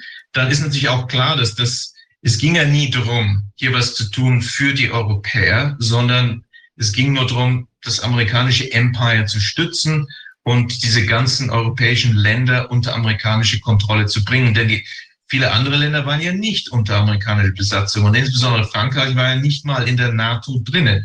Ähm, Brüssel ist der politische Arm der NATO. Gut, die Franzosen sind jetzt auch drin, aber die Franzosen hatten früher schon mehrmals die Amerikaner ähm, sehr bedeutend herausgefordert. Zum, zum Beispiel ähm, 1970, 71, als die Amis da, das war noch das alte Bretton Woods-System, alle hatten, äh, äh, äh, hatten Wechselkurse fix gegen den US-Dollar. und der Dollar ähm, konnte gegen Gold eingetauscht werden. Dürfte natürlich keiner machen, aber äh, die Amis haben da viel Dollar gedruckt und haben Europa aufgekauft. Die ganzen Firmen, Land, alles Mögliche, was sie wollen, mit dem gedruckten Geld der Dollars. Und die Franzosen, weil sie eben nicht in der NATO drin waren, waren sie eben nicht unter amerikanischer Kontrolle, haben dann gesagt, Moment mal, also ihr druckt ja nur Dollar und kauft unsere hier europäischen Werte auf. Das ist ja völlig unfair. Ähm, ihr müsst da aufhören. Da wurde schon da auch ein bisschen ähm, äh, dann Stimmung gegen die Amerikaner gemacht. Die Amerikaner haben weitergemacht. Dann haben die französischen Führer gesagt, okay, ähm, das war Pompidou und auch Charles de Gaulle. Ja, dann die ganzen Dollar, die ihr uns dann gebt, hier diese grünen Papierchen, nicht? Oder äh, in den Konten einfach nur die Zahlen äh, in Fremdwährung US-Dollar. Ähm, die tauschen wir halt jetzt um. Das ist ja das System. Wir dürfen die ja in Gold umtauschen. Das hat dann Frankreich gemacht. Da wurde dann natürlich, wurden die Amerikaner dann recht ungemütlich, weil die Franzosen sind ja sogar mit ihren äh, Kriegsschiffen nach Manhattan, um dann das Gold zu holen, weil die Amis haben ja zuerst gesagt, ah, ihr dürft das in Gold tauschen. Das Gold werden wir natürlich für euch in New York aufheben. wir kennen das ja, so ist ja auch das meiste unseres Goldes nicht, äh, wird von den Amis aufgehoben. Aber die Franzosen haben dann die, die Kriegsschiffe nach Manhattan geschickt und der, die, der Flottenkapitän hatte den Auftrag, ja, geh jetzt zur Federal Reserve Bank of New York mit deinen Matrosen und ihr holt jetzt das Gold ab und bringt das nach Frankreich. Dann hat es nicht lange gedauert, dann gab es im August 71 Fernsehauftritt von Richard Nixon. In order to defend the dollar against the speculators, I'm gonna temporarily suspend the convertibility of the dollar to gold. temporarily ist natürlich köstlich. Bis heute äh, wurde nur kurzfristig mal hier so äh, das Umtauschrecht des Dollars äh, in Gold äh, aufgehoben. Das war eben dann schon eine Krise. Der Dollar ist dann natürlich gefallen. Das haben die Amis dann auf zwei Wege abgewendet, dass der Dollar halt völlig kollabiert. Nummer eins, sie haben die Allies, die Verbündeten, äh, gezwungen, viel Geld zu drucken. Deswegen hatten wir die Inflation der 70er Jahre. Ähm, das war eben die Zentralbankpolitik. Das war nämlich vor irgendeinem Ölpreisanstieg. Hat die Bundesbank war gezwungen, massiv Geld zu drucken, aber auch die Bank von England, Bank von Japan, ähm, damit relativ dann der Dollar besser aussieht. Und zweitens haben sie auch an dem Ölpreis gedreht, weil die, das Problem für die Amis war ja, dass Deutschland und Japan hatten äh, Außenhandels- und Zahlungsbilanzüberschüsse gegenüber Amerika. Ähm, und, und die Deutschen und die Japaner haben nicht genug amerikanische, amerikanische Sachen gekauft. Also, was brauchten die Deutschen und Japaner? Öl. Tja, dann mussten die Amis, haben sich gedacht, dann müssen wir halt das Öl beherrschen. Dann haben ihre Truppen nach Saudi-Arabien geschickt und den Deal gemacht mit der Al-Saud-Familie. Ähm, das ist so nach, nach Protection Racket hier. Ähm, äh, schönes Land habt ihr. Es wäre doch schade hier, wenn es plötzlich Regime Change gäbe. Aber unsere Truppen werden euch beschützen. Ähm, müsst ihr natürlich ein bisschen was tun für uns. Zum Beispiel das Öl nur gegen Dollar verkaufen und 80 Prozent der äh, dann Dollarreserven, die ihr damit verdient, müssen in US Treasuries, amerikanische Schatzpapiere, Staatsanleihen investiert werden. Das war der Deal, das haben sie dann auch gemacht. Und ähm, so kam eben der Petrodollar zustande, daher die ganzen Kriege in diesem Gebiet. Es ging ja immer darum, auch diese, dieses Monopol des Dollars weiter aufrechtzuerhalten. Als Saddam Hussein dann gegen Euro Öl verkaufen wollte, dann war er schnell weg. Das war ja, da gab es eben den zweiten Krieg dort. Gaddafi wurde ja eigentlich rehabilitiert, alles okay. Plötzlich möchte er sein Öl äh, gegen Euro und gegen Gold verkaufen. Dann war er auch weg. Ähm, und, äh, und jetzt sind wir natürlich in dieser Phase, wo eben wieder wie 50 Jahren Inflation erzeugt wurde, um zu kaschieren, dass eigentlich ist es ja eine System, äh, Finanzsystemveränderung, damals von, vom Golddollar zum Petrodollar. Der Petrodollar ist jetzt am Ende bei Saudi-Arabien, es macht jetzt nicht mehr mit mit den Amis, die haben genug gesehen von den Amis. Ähm, die sind jetzt bei den Chinesen und Russen in der BRICS-Gruppe, Shanghai Cooperation ähm, Organization, ähm, Belt and Road Initiative und so weiter. Und ähm, man kann jetzt Öl gegen chinesische Währung kaufen. Ähm, und das bedeutet, die Amis brauchen das höchste Eisenbahn einen alternativen Weg, um den Dollar, den Wert zu erhalten. Deswegen, da mussten dann eben auch wieder die Verbündeten herhalten. Die Inflation muss man halt dann mehr Geld in Europa drucken und in Japan. Ähm, und zweitens muss man eben eine neue, neue, Währungs, äh, eine neue Währung einführen. Das soll eben die Zentralbank Digitalwährung sein. Damit kann man nämlich dann ähm, Inflation oder auch Währungsverfall ausschließen, à la Sowjetunion. Denn, ach, es gibt hier Inflation, ja, dann schalten wir das mal ab. Okay, Leute, jetzt könnt ihr nichts mehr kaufen. So, habt ihr keine Inflation mehr. Das kann man nämlich machen, weil es natürlich programmierbar ist. Und dann auch international kann man dann einfach fixieren, wie da die, die Wechselkurse sind. Also das ist das Sowjetunion-System, das soll jetzt auf allen Ebenen eingeführt werden. Das ist ja auch so das Gleiche mit den Elektroautos, nicht? Ist ja klar, es gibt nicht genug Strom, dass jeder äh, umsteigen kann auf Elektroautos. Äh, das ist ja auch nicht der Gedanke, nicht? In der Sowjetunion hatten sie ja auch Autos. Ja, die hatten Autos in der Sowjetunion. Ja, so die normalen Leute halt nicht, okay. man musste halt dann schon im Kader der Partei sein. Dann hatte man ein Auto und sonst, ja, es gibt ja öffentlichen Trans, äh, es gibt ja öffentliche Verkehrsmittel, nicht für die Allgemeinheit. So das spannend. ist eben auch das, das Ziel auf dieser Basis. Und diese die Klimamodelle sind ja genauso modelliert wie die Pandemiemodelle und wie die ökonomischen Modelle, nicht? Es ist so, so spannend zu sehen, wie jetzt, es gibt Kongresse von jungen Leuten, die halt ganz begeistert sind, dass wir einen sozialen Luxus haben werden. Es, dass wir den Leuten nichts mehr Privates gehören, aber es wird uns so gut gehen. Wir werden alles haben, was wir brauchen. Das, das ist auch so, als wenn das Politbüro das den Leuten erzählt, sagt, ihr werdet alles haben, was ihr braucht. Wir sorgen da schon dafür. Und die sind Absolut. ganz begeistert. Und die ganze, die ganzen Argumente kommen, weil die Umwelt ist so zerstört worden. Und, äh, und, und das ist, also gerade die Leute, die uns den ganzen Dreck angedreht haben, den wir gar nicht brauchen, die sagen uns jetzt, äh, sie wollen die Umwelt retten, indem sie die Macht praktisch übernehmen und die Kontrolle über uns übernehmen. Das ist äh, absurd, dass das, also mich wundert, dass das gibt so viele kluge Leute unter den Leuten, die schreiben, die Bücher schreiben und die auch in den Zeitungen und, und als Journalisten arbeiten. Da müsste es eigentlich viel, viel mehr geben, die, die da ja, die das merken und die, die da irgendwie sagen, ja, seid ihr blöd, das alles mitzumachen. Aber das äh, wird ja wahrscheinlich auch dann dafür gesorgt, dass es eben nicht passiert. Und wir sehen ja die Zensur, wir sehen ja diese Dinge, äh, was gemacht wird. Aber natürlich, da, ist, da sind so viele Menschen, die was sagen können. Und die Zensur, die, die klappt ja nur, wenn man sie automatisiert. Sonst schafft man das ja gar nicht, den Menschen den Mund zu verbieten. Wenn man nicht Algorithmen hat, die das machen. Diese Algorithmen sind natürlich blöd, die muss man erstmal programmieren. Und äh, ich glaube, da, das, das wird schwierig werden für das CIA-Politbüro, äh, diese ganze Sache dann äh, zu Ende zu bringen. Also, ja, obwohl, obwohl ich, ich meine, wir haben ja alle gesehen, dass es gibt ja doch eigentlich mehr Mitläufer, als man sich das so äh, denken ja. würde. Und ja, da es so viele Mitläufer gibt auf diesen ganzen, in diesen ganzen Bereichen, äh, man läuft lieber im Gleichschritt die werden gekauft, die Mitläufer. Die laufen nicht sie, sondern diese NGO, die das so begeistert ja, macht, die klar. kriegt natürlich reichlich Mittel. Die wird von Soros wird die finanziert zum Beispiel.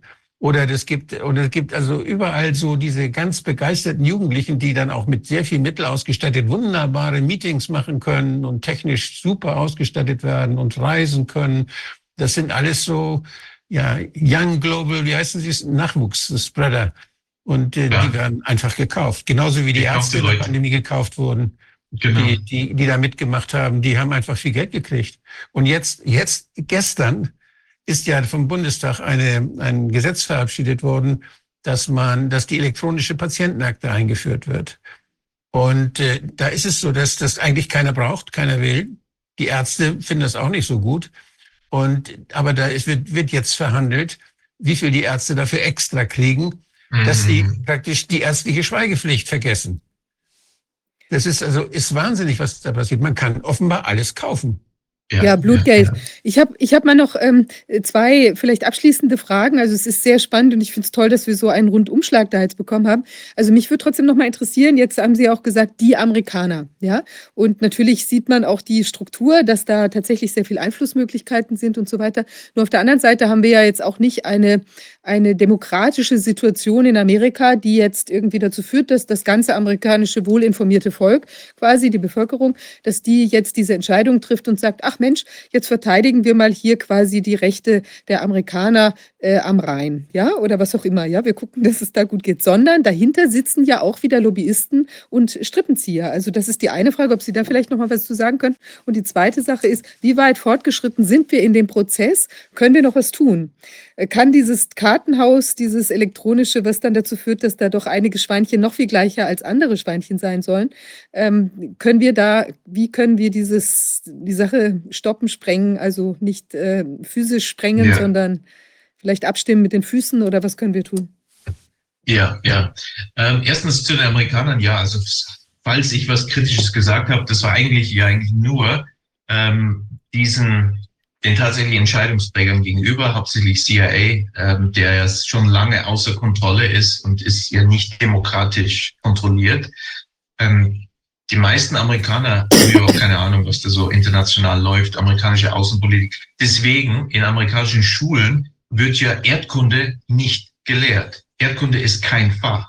Das muss man erstmal wissen. Dann kann man auch diese ganzen Videos, die wir sicher alle gesehen haben, nicht? Wo so, man kann sich einen Spaß dran, draus machen. Man hatte so einen, Schwung Amerikaner, man stellt dann eine, eine Weltkarte auf ohne Namen der Länder. So, jetzt sag mal, wo ist was, nicht? Die wissen ja nichts, wo welche Länder sind, selbst Nachbarländer.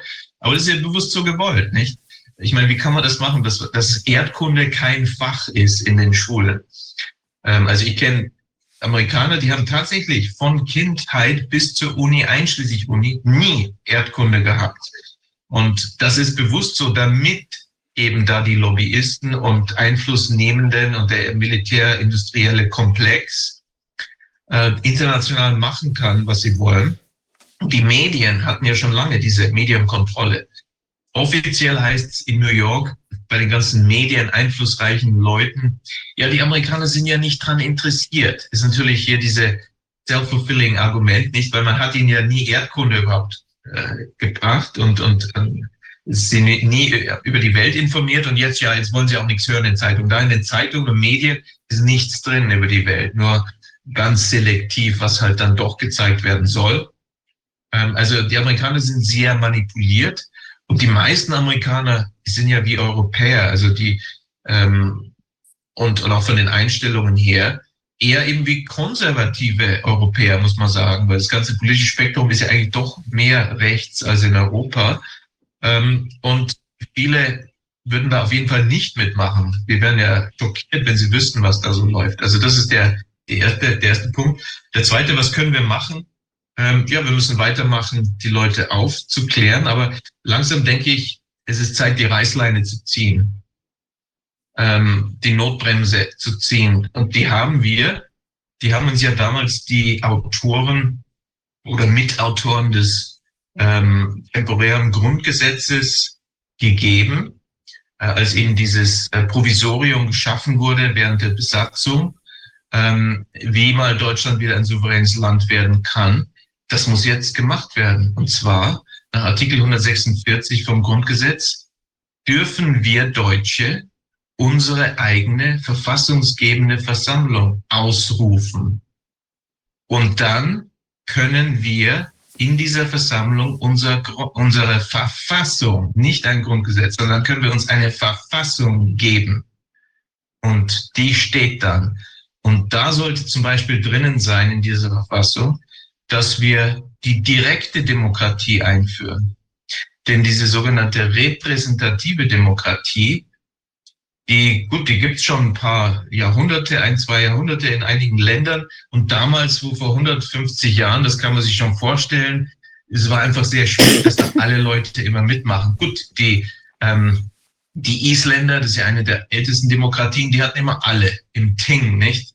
Äh, wurden alle im Alting haben sich alle versammelt. Also es war auch direkt, aber die Schweizer sind etwas direkt, aber sonst war halt die Ausrede, ja, da können ja nicht alle kommen, wir haben halt jetzt Vertreter. Aber Vertreter können leicht gekauft werden oder manipuliert werden.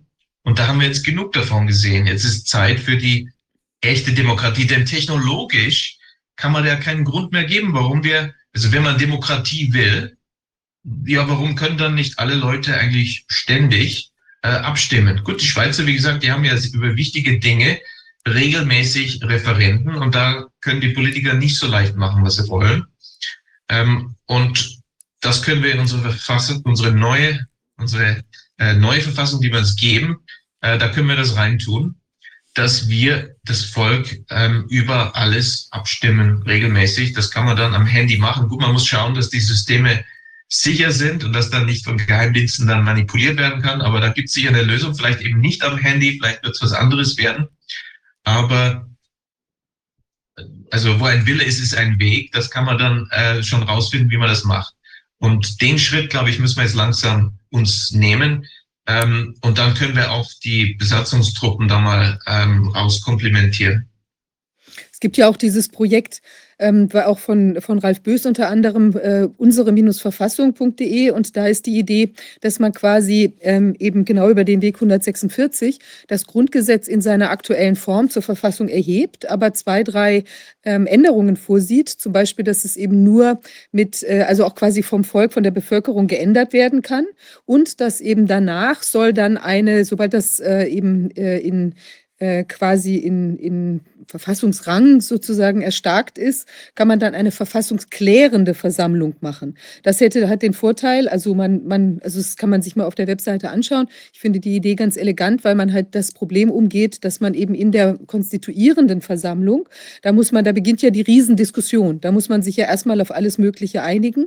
Und so hätte man eben quasi schon eine Basis, aber es sind zwei, drei Anker drin, die man sich anschauen kann, sodass im Prinzip genau der Effekt, den Sie jetzt meinen, dass man eben äh, dann äh, im Prinzip direkt an diese, also diese plebiszitären Elemente, die sind in dieser Idee auch direkt mit verankert. Ja, das ist eben ein, auch ein Volks, Volksbegehren. Ich, ich, wäre vorsichtig, das Grundgesetz zur Verfassung zu erheben, weil es wichtig ist, und das ist eben das Gute an der jetzigen Rechtssituation, dass es einfach die Tatsache ist, demonstrierbar, wir Deutschen hatten ja relativ wenig Einfluss auf viele wichtige Entscheidungen. Und selbst das Grundgesetz ich weiß, wurde uns ja, im Prinzip auch gegeben. Und ähm, da müssen wir eben was anderes hintun. Ähm, dann kann man nämlich auch sehr viele Entscheidungen, die bisher gefallen sind, äh, rückgängig, ja, genau. weil sie dann ungültig sind, weil eben das Grundgesetz, das war ja nur ein Provisorium, äh, das, das viel zu lange ähm, als tatsächliches ähm, ja, Gesetzesgrundlage verwendet wurde, obwohl es ja nur ein Provisorium sein sollte während der Besatzung. Ähm, und daher ähm, sollte man das eben nicht zur Verfassung ähm, erheben, würde ich sagen. Dann kann man nämlich sagen, okay, um diese ganzen Entscheidungen von Regierung, da müssen wir uns nicht dran halten, kann, kann alles rückgängig machen, weil jetzt zum ersten Mal seit langer Zeit, vielleicht seit 1918 ähm, oder, oder noch früher, ähm, hat, haben wir jetzt dann eine Verfassung, wo ähm, die Mehrheit demokratisch entscheiden kann, wo es hingehen soll. Und das darf man dann nicht schnell abgeben, würde ich sagen. Nein, nein, aber ich, ich äh, gucken Sie sich einfach mal an. Es ist nicht, es ist eine, ein cleverer Gedanke. Also es ist jetzt vielleicht verkürzt, wie ich es jetzt dargestellt habe. Geht nicht darum, das sozusagen unbesehen jetzt zur Verfassung zu erheben und dann genau diese Möglichkeit des 146 auszuschalten. Das würde ja gar keinen Sinn machen, weil dann haben wir ja die Situation zementiert. Ja, für, die Gegen, für die Gegenstimmung und für kontrollierte Opposition wird es schon Sinn machen. Ja, aber dann hätte man ja genau die Situation zementiert. Aber es ist eben genau so, dass genau, genau diese. Deswegen müssen wir da aufpassen. Ja, aber schauen Sie sich mal an. Es ist auf jeden Fall Fall ein, also ein ganz guter Ansatz, wie ich finde. Man kann gucken, ob das eben, weil es eben diese, diese Löcher äh, stopft, also immer, es wird dann, es gibt dann die, die, die quasi die, die Volksabstimmung auch auf Bundesebene und so weiter. Es werden halt ein paar Anker mit reingenommen, die genau sowas verhindern sollen. Aber das ist sicher äh, diskutierfähig. Ich finde auf jeden Fall gut, dass, dass wir, wir müssen uns bewusst werden, was wollen wir, welche Sachen wollen wir hinnehmen und wie weit wollen wir uns eben auch äh, in unser Leben eingreifen lassen, genau durch solche solche Strukturen, durch so eine EZB, durch irgendwelche, tja, wie auch immer, ähm, angelegten ähm, Machtverklumpungen, die uns nicht gut tun. Ja? Also da müssen wir auf jeden Fall einen Anker setzen. Ja. Und es ist ja auch gefährlich. Wir laufen ja auf eine Gefahrensituation hin. Ja. Wolfgang? Ja. Herr Professor Werner, ich finde es, finde es äh, gut, dass Sie da eben nochmal so eingehakt haben äh, mit der kontrollierten Opposition. Wir erleben laufend, laufend, dass das, was wir als Opposition gerne nehmen würden, dass uns das schon vorgefertigt vorgesetzt wird. Dass man praktisch schon die andere Seite besetzt hat. Das, was wir machen ja. könnten, schon vorweggenommen hat und es so gestaltet, dass es in Bahnen gerät, damit genau. diejenigen, die das alles steuern wollen, weitermachen. Ganz genau. Ja. Ganz das, genau. das ist ein, das ist, das hat System. Da müssen wir Absolut. mit rechnen. Wenn uns also eine fertige Idee begegnet, die können wir nicht einfach nehmen, genau. sondern wir müssen uns mit den Details auseinandersetzen. Wir müssen uns darüber klar werden, was wir wollen. Wir müssen uns die Zeit nehmen, auch zu gucken, welche Konsequenzen hat das, wenn wir eine Lösung anstreben. Und wir, ich glaube auch, dass wir über die Subsidiarität nachdenken müssen. Das ist ein genau. ganz wichtiger, ganz wichtiger Absolut. Punkt aus der staatlichen Gewalt.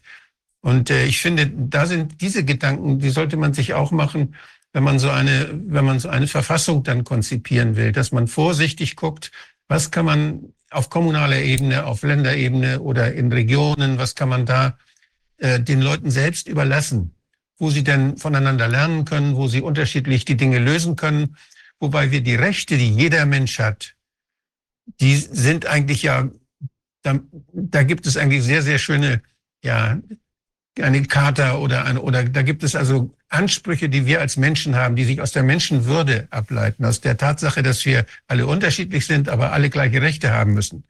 Das ist, daraus kann man eigentlich eine ganze Menge, äh, ja, kann man eine Menge übernehmen. Aber die, die technische Umsetzung dieser, dieser gleichen, dieser gleichen Rechte, das kann auch sein, dass wir in, dass wir gleich, dass die Regionen, dass Gesellschaften oder Gemeinschaften gleiche Rechte haben. Nicht nur der Einzelne, sondern die, die verschiedenen Gemeinschaften, die sich auf was einigen, auch das gleiche Recht haben. Und das heißt, dass sie das unterschiedlich gestalten können. Und mhm. also ich finde es eine unheimlich spannende Zeit und finde es, finde es sehr, sehr wichtig, dass wir weit genug denken, damit wir nicht gleich eingefangen werden wieder von fertigen Lösungen, die wir dann irgendwie Richtig. müssen. Das sehe ich ganz genauso. Und das, auch das Prinzip, das Sie erwähnt haben, das Subsidiaritätsprinzip, das ist ein sehr wichtiges. Ich habe sogar einen Artikel darüber geschrieben, äh, wie das eben ein, ein, einer der Schlüssel zum Erfolg der sehr erfolgreichen 200-jährigen Wirtschaftsgeschichte Deutschlands ist, ist dieses Subsidiaritätsprinzip auf verschiedenen Ebenen. Ob das jetzt, ich habe ähm, Armee-Vergleich gemacht, der, ähm, in dem Artikel die Forschungen über Effektivität, das wird dann ins Management und, und Firmenstrukturen, äh, das Banksystem und so weiter, aber auch natürlich auf politischer Ebene. Das ist ein sehr erfolgreiches deutsches Prinzip, was seit den seit Preußen 1812 auch in Gesetzesumfang äh, direkt erwähnt wird. Und das sollten wir weiter nutzen. Es ist ja auch ein Gegenprinzip gegen diese Zentralisierung, Natürlich. die diese Sowjetalisierung, also diese äh, die, die Zentralplaner eben einführen wollen auf allen und Ebenen. Die, die Zentralplaner, haben das praktisch in die europäischen Verträge nominal ja mit reingenommen. Nominal ist es drin, ja, Und das machen sie immer. Die machen immer, genau. wenn sie uns irgendwelchen Mist verkaufen wollen, dann sagen, das Etikett ist immer wunderschön. Ihr werdet so glücklich sein, wenn ihr das macht, was wir euch vorschlagen. Und es werden, und so haben sie das Subsidiaritätsprinzip in die europäische Verfassung mit, eine Verfassung ja nicht, aber in die Verträge mit reingenommen. Und, und sie tun genau das Gegenteil. Genau. Überall absolut. machen sie die kleinen Strukturen kaputt. Überall konzentrieren sie. Aber das Subsidiaritätsprinzip ist das Leitprinzip der Europäischen Union. Wie blöd sind wir denn, dass wir diesen Mist mitmachen? Und ja, ich, ja. Ich, ich denke, dass, ich denke auch, dass die, die Bereiche jetzt, Sie haben von der Wirtschaft und vom Finanzsystem gesprochen, vom, von, von den Banken. Und äh, ich glaube, dass, dass, wenn wir mal von den Schulen sprechen, wenn wir mal von der Sicherheit in unseren Straßen sprechen, wenn wir von ganz anderen Dingen, die unsere Gemeinschaften brauchen, sprechen, wie man, wenn man, wie man die organisieren kann oder wie man sie organisieren müsste, damit wir, damit wir kontrollieren, dass sie nicht aus dem Ruder laufen, dass man die Polizei nicht missbraucht gegen uns, dass man die Schulen nicht zu Disziplinierungsanstalten macht, sondern dass wir merken, was mit unseren Kindern passiert, dass es den Feedback gibt. Wir, wir, wir vertrauen ja bestimmte Funktionen unserer Gesellschaft, vertrauen wir Profis an. Und wir müssen jederzeit sehen, wenn die Profis das missbrauchen, damit wir ihnen auf die Finger klopfen können. Dann müssen wir sagen, so nicht. Und dazu brauchen wir übersichtliche, transparente Strukturen. Und das ist das Subsidiaritätsprinzip. Das ist das, weshalb es so erfolgreich ist. Weil wir merken, wenn was schief läuft. Und Ganz genau. Sehe ich auch so, absolut. Richtig. Und ich glaube, zentral ist, dass wir uns wirklich darauf besinnen, dass die Menschenwürde im Zentrum stehen muss.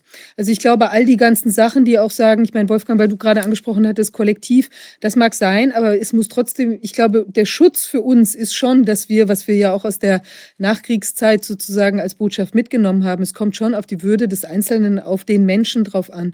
Das ist eben auch nicht eine Gleichmacherei im Sinne eben von, von äh, ich weiß nicht, wie wir es ja auch in Corona gesehen haben, die Solidarität bedeutet, dass du dich beugst beugen musst äh, zum, zum Guten aller. Und dann ist es in Wahrheit ganz anders, wenn man genau hinguckt. Ja? Also ich glaube, das ist auch was, was wir ja wirklich, also das ist eine Sache, die zum Beispiel im Grundgesetz sehr gut ist, dass die Würde den Kern und das Zentrum bildet.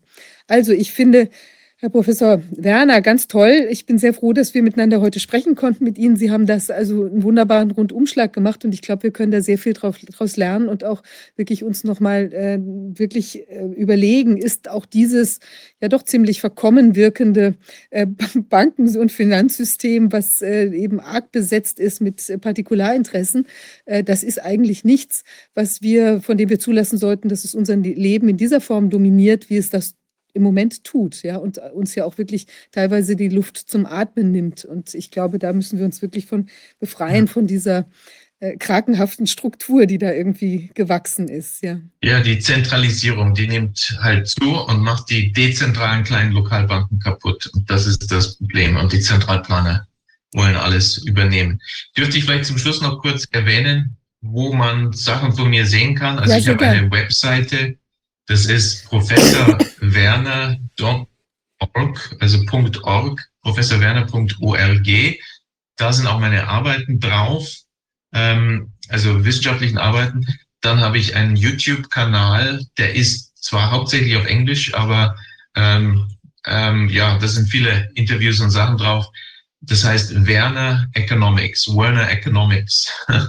ähm, dann bitte äh, oder X ähm, da habe ich zwei äh, Konten. Eins ist äh, Scientific Econ, also mit Englisch Econ, E-C-O-N. Scientific Econ, weil ich habe erklärt, wissenschaftliche Volkswirtschaftslehre ist, was wir brauchen, auf Fakten beruhend. Scientific Econ und der andere ist Professor Werner, Professor Werner.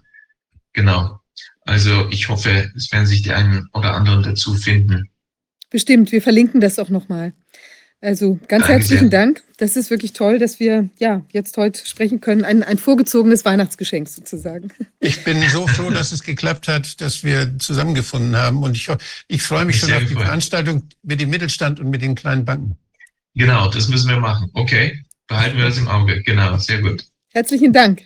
Dann Dankeschön. Alles Gute. Schöne Weihnachten, Weihnachten dann auch. Bis dann. Tschüss. Tschüss, wiederhören. Wiederschauen. Tschüss. Ja, wir haben jetzt äh, eigentlich unseren nächsten Gast schon da. Ich würde ganz kurz noch mal was sagen. Ähm, äh, Heiko Kuh, we, we have um, a, a, a, quick um, interception basically by Ulrike Kämmerer. Um, who is going to talk about um, a, a concept or some information, uh, some medical information. So she's going to briefly uh, be before you your um, part here, and I hope that's okay with you. We're running a little later because it was like a quite an intense and long conversation. I'm sorry about that. Um, so yeah. thanks for your patience, um, Ulrike. Um, I don't know if she just. Kannst du kannst mich hören? Ja. Die Kamera geht mal wieder nicht. Oh, ich muss. Jetzt sehen wir zumindest deinen Namen schon mal. Vorhin haben wir dich auch sehen können.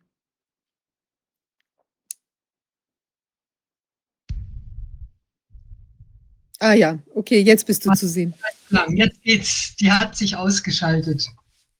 Ja, Ulrike, du, ähm, du hattest ja. uns schon mal was vorgestellt äh, im Bereich der Ernährung, die ja sich auch gesundheitlich förderlich auswirken kann. Das ist ja eigentlich auch vor Corona war das ja auch ein oder ist immer noch ein, ein Forschungsgebiet von dir, quasi ein Erfahrungsgebiet auch. Und ja, da gibt es Neuerungen und vor dem Hintergrund freue ich mich, dass du uns heute davon erzählst. Ja, ich bin jetzt quasi so ein bisschen der Werbeblock ähm, zwischendrin. Äh, es gibt zunehmend ja viele Leute, die haben Probleme mit Long-Covid, Post-Back und ähnlichem. Und ähm, viele davon werden ja leider auch sehr im Regen stehen gelassen äh, und haben wegen den ganzen Problemen, die auch teilweise von den Krankenkassen nicht bezahlt werden, auch tatsächlich das Problem, dass sie kaum noch Geld haben oder manche sogar wirklich von ganz extrem wenig Geld leben müssen und sich teure Therapien nicht wirklich gut leisten können. Und aus klinischen Studien heraus wissen wir, dass eine Ernährungsumstellung, die eben einen Stoffwechsel produziert, der wie dieses Heilfasten, was ja jeder, da steckt der Name schon drin, Heil, kennt, ähm, dass diese Ernährungsform, die haben wir hier in der Klinik schon erprobt mit Krebspatienten, jetzt auch ganz neu mit Rheumapatienten. Es gibt sehr gute Studien mit neurologischen Patienten, also Krampfleiden, Nervenleiden. Und das ist eine Ernährungsform, die generell die Entzündungsreaktionen tatsächlich runterregulieren kann.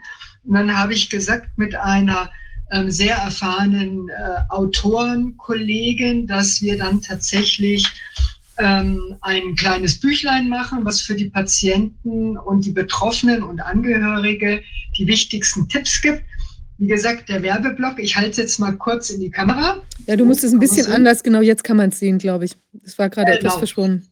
Das, das ganz einfach Keto heißt es, das haben wir geschrieben aus unserer Erfahrung. Sowohl die Uli Gonda, die das mit mir gemacht hat, ist langjährig auf dem Gebiet der Low Carb Ernährung tätig, als auch ich eben. Ich mache das seit 2008 und wir haben das Glück gehabt, dass wir eine ganz tolle Grafikerin gefunden haben, die das auch sehr schön umgesetzt hat.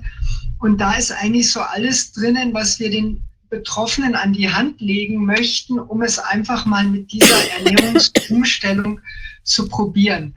Ähm, ich habe eine Grafik, wenn ich die kurz freigeben kann, Bildschirm, geht das? Klar. Ja. Genau. Jetzt müsste der Bildschirm hier zu sehen sein. Mhm. Ähm, und zwar, es geht um diese ketogene Ernährung tatsächlich und die Ketonbildung. Und wir wissen ja, dass bei den ganzen ähm, Schäden die äh, Immunantwort in allen möglichen Richtungen gestört ist. Und aus den Gründen, äh, Gründen äh, habe ich hier zusammengefasst, was die äh, Ketone alles machen. Das heißt, wir haben hier sehr viele Wirkungen auf Zellen, auf Entzündungsmarker, auf Zytokine. Ähm, wir verhindern, dass Gene für entzündungsfördernde Zytokine eingeschaltet werden, haben ein besseres Zellgleichgewicht. Ähm, das sind alles Punkte, wo diese Ernährung eingreift. Und deswegen haben wir, damit die Menschen das auch ausprobieren können, hier verschiedene Rezepte gemacht. Frühstück, Mittagessen, Abendessen, nur mal so ein kurzer Einblick. Also man kann auch das ganz normal machen. Ich habe das ja schon mehrfach auch in verschiedenen Stellen vorgestellt. Und ähm, das ähm, insgesamt soll das ein Baustein sein. Das ist wichtig. Das kann alle Heilmittel, aber es soll ein Baustein, ein ganz wesentlicher Baustein sein, der eben tatsächlich die Schäden, die durch die sogenannten Impfungen Spike äh, erstellt werden, wieder in den Griff kriegt. Und hier haben wir eine Grafik eingebaut, was so bei normaler Ernährung für Probleme sind. Also normale Ernährung heißt unsere westliche, sehr kohlenhydratreiche Ernährung und wo diese im Körper unter dieser Ernährungsumstellung entstehenden Ketone helfen. Und ähm, das sind einmal ein Schutz für Nervenzellen ist wichtig.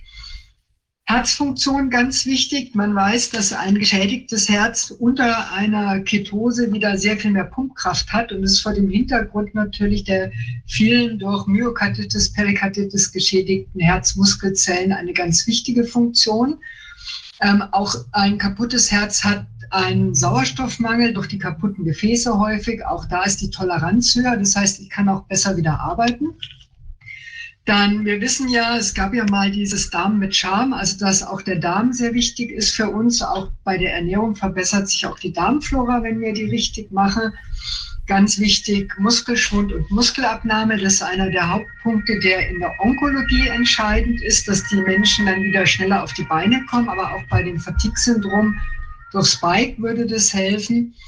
Ähm, die Zuckerverwertung wird gehemmt. Auch das haben wir ja gelernt, dass also Virusinfekte wie das, wie das ähm, Covid jetzt durch das SARS-CoV-2 vor allem bei Diabetikern schlechter wirkt. Und unter dieser Ernährung verbessere ich den Diabetes.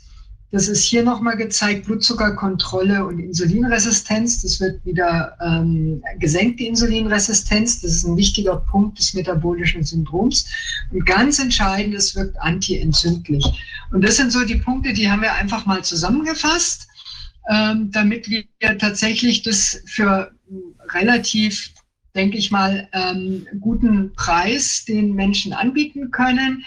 Wir haben auch, das muss man dazu sagen, hinten äh, Kontakt zu, also quasi Bezugsquellen für Produkte ähm, eingeführt. Die sind aber wirklich nur als Service gedacht. Also keiner von uns dreien, weder na, die Grafikerin sowieso nicht, aber weder die Ulrike Gonder noch ich haben irgendeine jetzt finanzielle Verbandelung mit denen, kriegen davon irgendwas.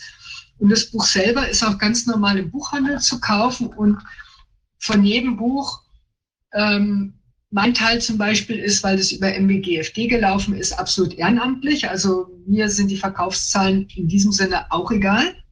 Ähm, aber jedes Buch ähm, gibt einen erheblichen Betrag für die, für den MWGFD, für unseren Verein, mit dem dann wieder Impfopfer unterstützt werden können. Und damit wollte ich es eigentlich heute mit dem, sozusagen mit dem Werbeblock belassen, damit der nächste Referent weitermachen kann. Herzlichen Dank, Ulrike. Also ich glaube, das ist eine interessante Sache, auf jeden Fall, sich das mal anzuschauen. Und ähm, äh, du hast ja auch gesagt, es gibt ja auch ähm, eine, also auch jetzt insbesondere auch in dem Krebsbereich, wir hatten ja auch schon mal gesprochen, ich glaube, es war auch jemand also mit Alzheimer oder Demenz, Demenzerkrankung, wo es eben doch auch interessante Effekte gibt. Und ist auf jeden Fall was, was man sich durchaus einfach mal anschauen kann. Ja, muss ja auch nicht für jeden passen, aber ich finde, das ist auf jeden Fall eine Sache, die ist ähm, erstmal ähm, ja, anschauenswert und vielleicht kann man sich da inspirieren lassen. Auf jeden Fall, die Fischsuppe sah schon mal sehr lecker aus. Ja. Nur vom Bild her ist mir. Nein, die Sachen sind alle gut. Man kann auch, es gibt im Internet tausende von Rezepten, ja. Also das geht wirklich, das geht wirklich super zu realisieren. Und ich kann nur sagen, man hat nichts zu verlieren, einfach ausprobieren, mal ein bisschen rumspielen und wem es gut tut, der macht es weiter. Und wer sagt, oh nee, das ist äh, doch nicht meins, derjenige macht es halt nicht. Ja. Also wir wollen damit ja kein Heilsversprechen verknüpfen oder auch keine strikte Regel. Aber alle diejenigen, die es bisher durch ähm, Spike-Schäden wirklich schon jetzt ausprobiert haben, haben durch die Bank positiv zurückgemeldet, dass es ihnen bedeutend besser geht, dass diese Neuropathien besser werden, ähm, und auch die Fatigue, also die Müdigkeit, dass sie wieder leistungsfähiger sind und vor allem dieser, dieser Nebel im Kopf wieder weggeht. Also und das ist ja ein ganz entscheidender Punkt, dass die Leute wieder besser denken können. Und es ist ja auch interessant, ich erinnere, dass du gesagt hast, dass die, ähm, die, dass man kann ja auch irgendwelche Pillen einnehmen, die dann zu so einem Keto, ketogenen Zustand führen. Und dass das, ich meine, äh, dass du sagtest, dass das auch bei den, bei den U-Boot-Fahrern teilweise zum Einsatz kommt, was ja auch, ähm, ist das richtig? Also jedenfalls, dass eben auch in oder bei Soldaten oder sowas, wo es, ähm, oder Hochleistungssportlern vielleicht, wo es eben drauf ankommt, dass die Leute wirklich sehr in die Kraft kommen. Und das ist natürlich auch was, also Kraft ist ja nie schädlich. Ja. Nein, ja, das haben wir auch jetzt in diesem Buch mit aufgenommen, weil das relativ neu ist. Die sogenannten Keto Booster, das sind Substanzen, die auch bei nicht so strikter Ernährungsumstellung eine ähm, sehr schnelle Ketose machen und damit kann man das auch ganz gut ausprobieren, ob dieser Stoffwechselzustand und das, was dann im Gehirn dabei passiert, äh, dieses hoch, also man kommt in so eine Art Fasten hoch. Also letztendlich ist das Fasten hoch, ist genau das, der Zustand, wenn die Ketose entsteht. Und dieses Fasten hoch, das kann man quasi ausprobieren, indem man eine moderat Kohlenhydrat reduzierte Ernährung erstmal so einen Keto-Booster dazu gibt. Dann sagt man, okay, das ist super.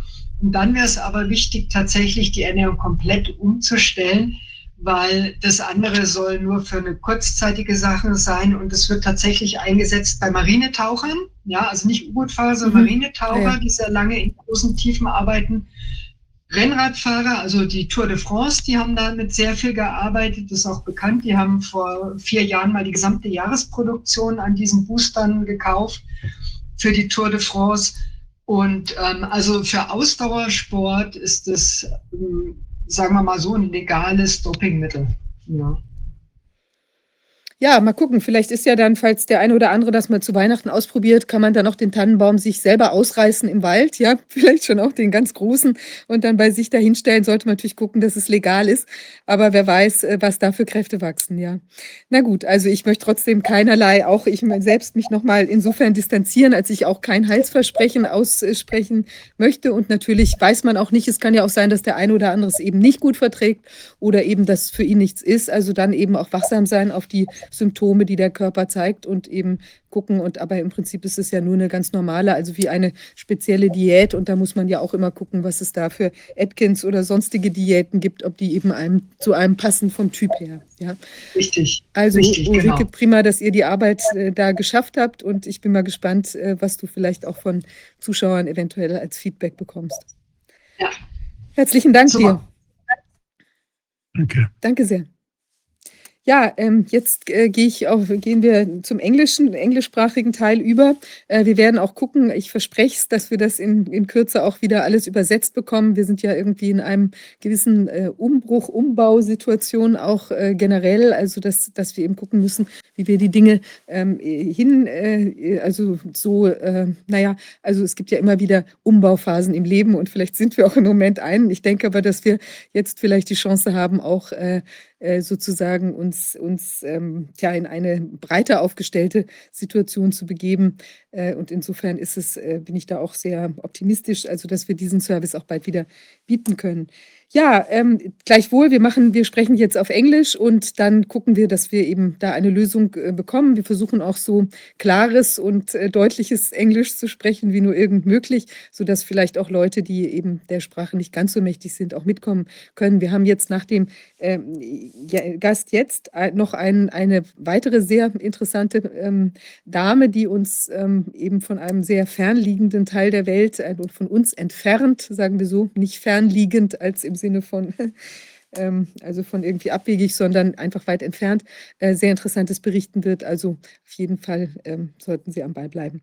Ja, um, now I'm to say hi to our next guest, um, Heiko Kuh. Hi. Um, yeah, I'm excited to have you here with us, and it's great that you were so patient to stay with us for, you know, through this uh, little um, period of, of extension that we had with the, the previous guests. Um, it would be great if you could introduce yourself, um, so our audience knows what you Perhaps- what you've been doing. Perhaps I, perhaps I may, may say that. something because uh, we had we had contact and and I was eager to to to speak now with with Heiko, and uh, I think uh, he does a great work. And um, I was I'm I I tried to to get this contact because uh, I think it's so important to to get to know what happened in China, where everything began, what we are talking about, and to understand a little bit the Chinese system. We were just talking about CIA, a totalitarian system, about Politburo in in Russia, and we have to speak about the Communist Party. We did it once. We had already Chinese guest here, but I think it's it's very important to understand more because uh, China is very is a very shaping power in this world. And uh, so I'm very glad that you can talk to us. Thank you.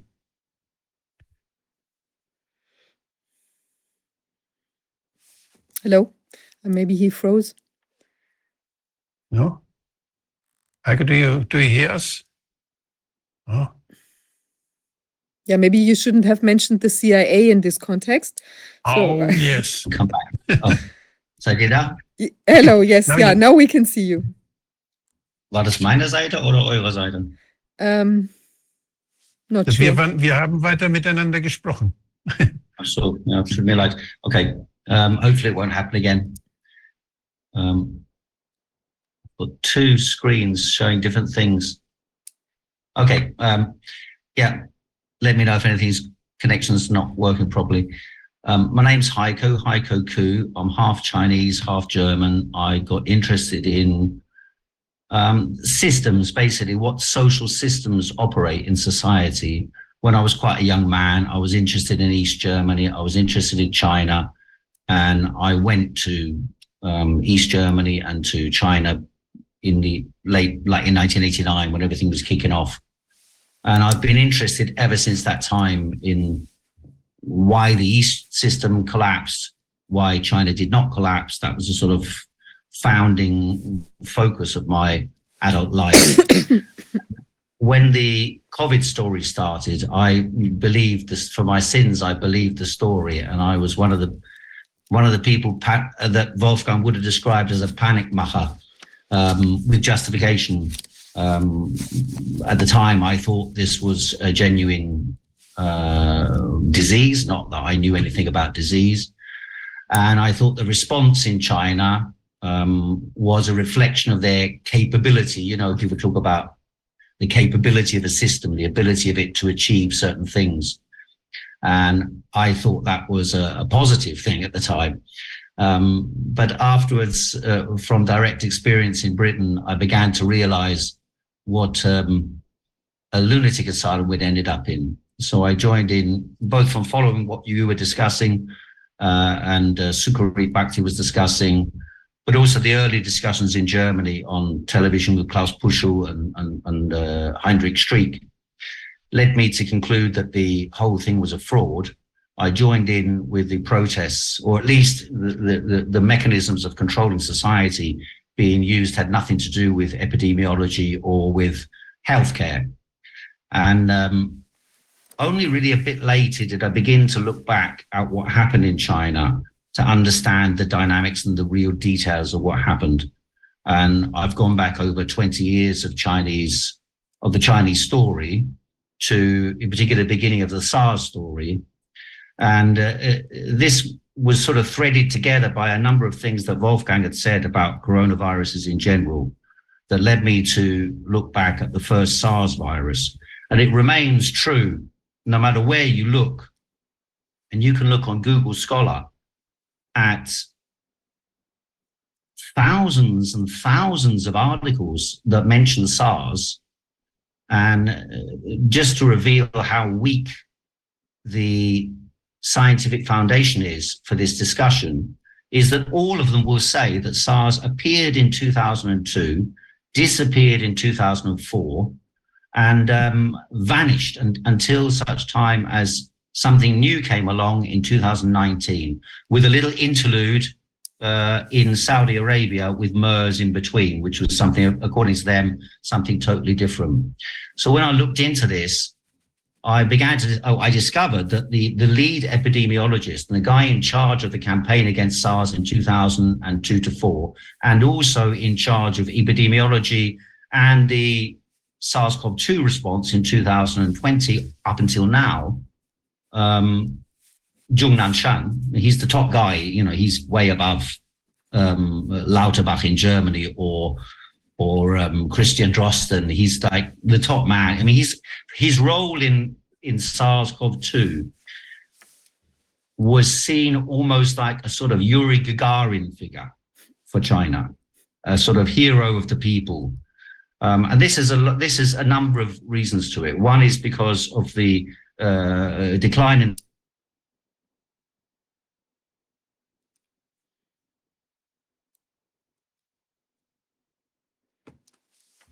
No, you're stuck again, frozen. Mhm. Maybe another, maybe we have to avoid certain words. Maybe Yuri Gagarin now triggered this uh, incident. Let's wait. Hast, hattest du, so did you also observe it like this, that, you know, it popped up in China at a certain point and then completely disappeared, the SARS, and then, Wolfgang? Ja. Ja, ich kann, ich kann auch das auf Deutsch hier sagen jetzt. Also der, mir war das nie, ich habe es nicht verstanden, wie plötzlich denn so eine, so ein Virus plötzlich nicht mehr existiert. Also I, I did never understand that suddenly such a virus was there, a better coronavirus, very dangerous, and then when I see all those aeroplanes going around the world, all those people traveling through China from one end to the other and around the world and everywhere, 10 million passengers a day flying around the world, that such a virus just disappears. It's, yeah, it, it is crazy to think that. He's part of Yeah. society, of the global society, such viruses.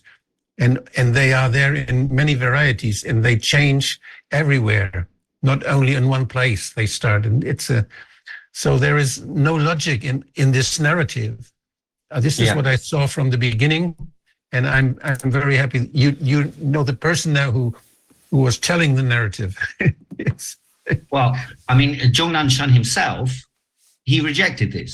He said that SARS had not disappeared, and he provided evidence for this.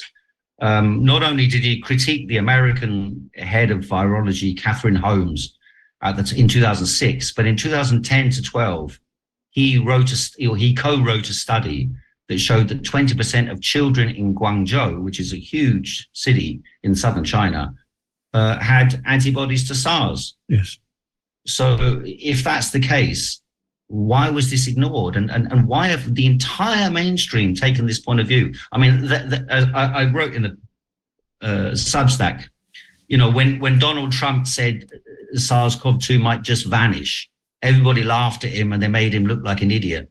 And yet in reality, this is exactly the proposition that they're suggesting uh, as to what happened to SARS. It's quite mad. Yeah. So um, so that's the one side to it. Yeah. And and and it was it was Wolfgang who put me onto this to look into this question because of the his analysis of the coronaviruses in in the Glasgow report of being five to five to fifteen percent of every cold Yes. uh, season. Do we know this uh, this Dunang Chang? Uh, uh, I, I don't know if I pronounced it Chang. right correctly. So i- is that um, the name? Is um, do we know um, what kind of um, affiliation he has? I mean, he's part of. Is he part of the political party there? Yes, I guess. Um, or does he? Do we, again. I'm sorry. sorry. No, it's okay now again, but it's, it's Okay. coming in and out. Sorry. Yeah. So I was wondering, uh, do we know if he's on a on a payroll of anyone, or is he is is this just um, you know, like what's the what's his agenda? he's a practicing doctor, uh, a lung specialist. Mhm. In China, that I mean, he's a Communist Party member, but that doesn't mean much in China. Um, he he practices on a daily basis. He's known as someone who's basically representing or trying to represent the positive in society. You know, like just in East Germany, there were people who tried to make everything work and tried to make it as good as possible. So in China, there are plenty of people like that as well. And uh, Zhong Nanshan, I would say, is probably generally within that category. Um, but that doesn't mean that he won't bend to pressures, um, and certainly did bend to pressures during the course of the pandemic. Um, the- one of the key things uh, to takeaways from the Wuhan lockdown is that, funnily enough, it was Xi Jinping who called for a reopening of China after only a couple of days after the lockdown. So on the 3rd of February, so 23rd of, of January was the lockdown, but Xi Jinping called to reopen on the 3rd of February. And that was Hubei and, and, and uh, Wuhan, which is 65 million out of 1.4 billion. In the first lockdowns, 30% of China was locked down, 70% was not locked down. Um, and Xi Jinping looked at the data, which was obviously presented by Zhong Nanshan and by a couple of other experts from the National Health Commission. And the data showed that the numbers had gone down. Uh, the numbers being infected had ceased before uh, the increase in people being infected uh, had ended before the lockdown came. So the infections began to decline at the period of the greatest communication. And this is a peculiarity, um, which I don't know. It's, it's, I think it needs to be much more widely investigated. It seems that the evidence from China shows the more intercommunication between people, the more the the, the, the numbers decline. So the exact opposite of what you'd think, because Chinese New Year in 2020 was the biggest movement of people in the history of the world. There were uh, over a billion people traveling around the country, visiting friends and families. I mean, it's like Christmas uh, uh, and, and uh, Sylvester all put into one Chinese New Year. Everybody goes home to meet their family and friends. They stay in very enclosed environments with their family. But on the period between the 23rd and the 25th of January 2020, and yet the numbers went down uh, throughout that period. That's the numbers being infected. So Yes. what you had was a tail. What you saw afterwards was a tail off. You know, people became ill. People became. Uh, uh, uh, some people died. But this was actually from from uh, the events that had happened. The infection process had peaked on the 17th of January. At, and that's according to their data. Now you might turn around and say their data's wrong, but uh, the peculiarity of it is is that that's the justification for the lockdowns. So if their data's wrong, it would make them look foolish. They've got no reason to present such data in that way. So why So I- do I- uh-huh. so why do you think that it was like this, uh, Wolfgang? you know, when I when I see this, all those pictures, all those graphs, and and and uh, the curves, and how it, the cases w- which were counted and which were not- not counted, I I try to find them from the Chinese Center of Disease Control. I find to find the number of cases, and I found the number of deaths who were attributed to those cases. And I found out that there were, was only two or one or two regions in China where it was extraordinarily higher than normal, and the rest of China was not not touched by by this by the whole thing. And uh, I, I found there there was it was not very logic. And when I was examining this in February, this was in February 2020, and when I when I tried to find the oh yes when I when I was was just observing this, there came this news from China that SARS uh, that SARS-CoV-2 is over, that COVID is over and they just stopped the whole thing in a very short time. And I think the first cases they came in, in, in the first, in the second week of January or so. It started with the cases climbing a little bit, and then in- the in the end of February, in the last week of February, it was already gone. And um, this doesn't happen. This is not possible.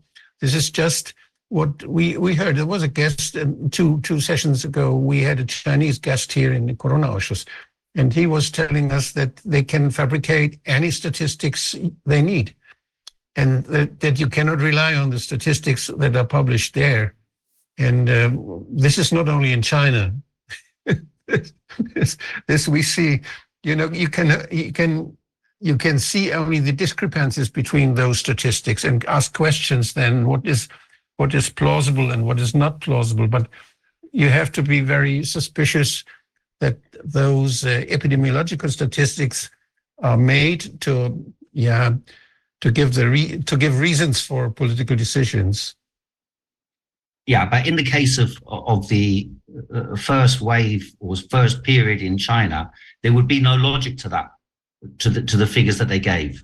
The figures are illogical, inconsistent with the argument that the regime intended to use it as a means for lockdowns.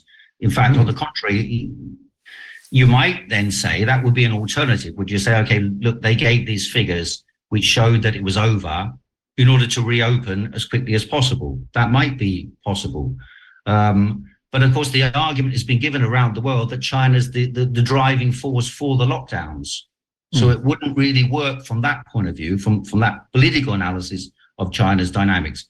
And, I go into some detail about what the political, internal political dynamics are in China that led this to happen, because there, there was enormous discontent at, at the decline in the healthcare system for the mass of, of urban residents. And there's hundreds of millions of urban residents who've come into the cities in the last uh, 20 years. And these people have an expectation to have improving living standards and so on. At the same time, if they want to get healthcare, they have to pay, they have to queue, uh, they get inferior treatment. And uh, the consequence of that is there's, there's been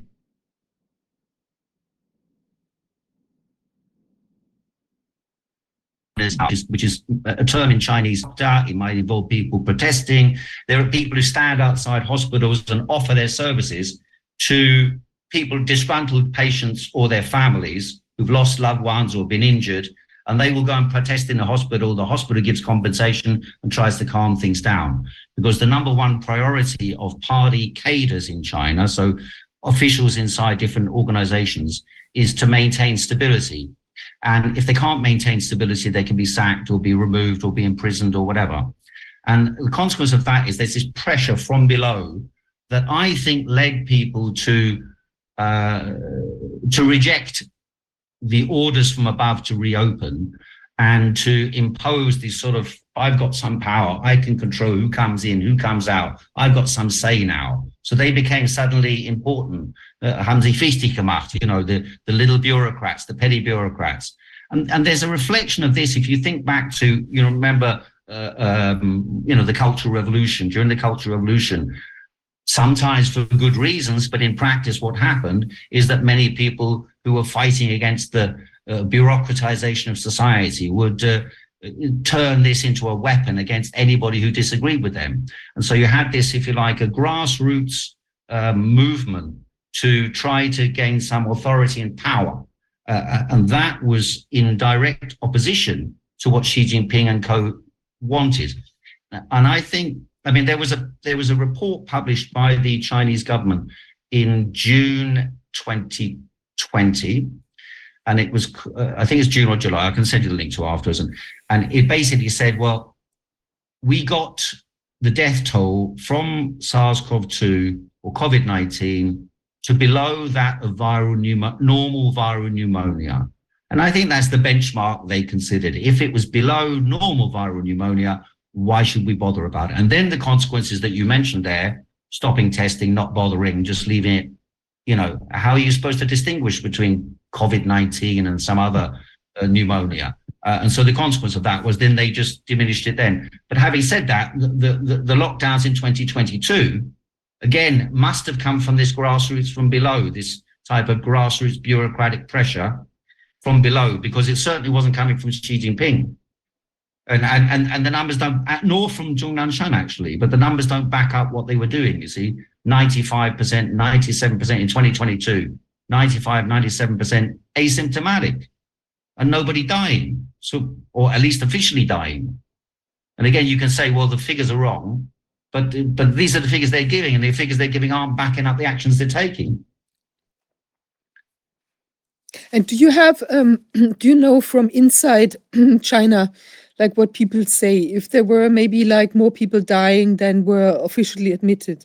You know, we heard from uh, Manyan Ning from Epoch Times, who was here, like uh, uh, Wolfgang mentioned him, um, and they have uh, their their dissidents, and they they uh, obviously don't live in in China anymore, but they have good contacts also to like people who are close to the um, governmental um, uh, crowd, basically, and they say um, that you know, like for instance, now with these uh, seemingly, uh, you know, that that new virus that's now seemingly attacking children, uh, you know, like there's a new wave or whatever it is there, and they say, and and then it they say that from China, from the reports that they get, like from people they know, that yes, at this point in time, there's more children maybe in the hospital for whatever reason, might also be a different, you know, rhinovirus or whatever, um, than than usual. And so I was wondering if if you have or if you have like information like straight from the horse's mouth basically you know like from the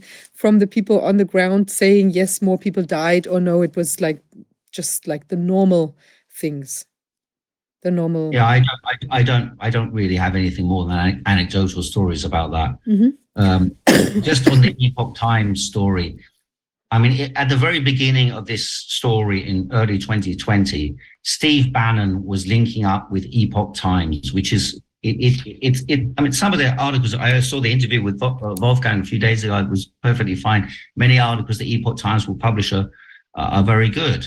But Epoch Times is run by a, by a, religious sect called Falun Gong. And Falun Gong have got their own agenda, if you like, pushing around the whole story of COVID. They were arguing that China was turning into a totalitarian state. Um, you, some people might think it is that anyway, but I don't think so.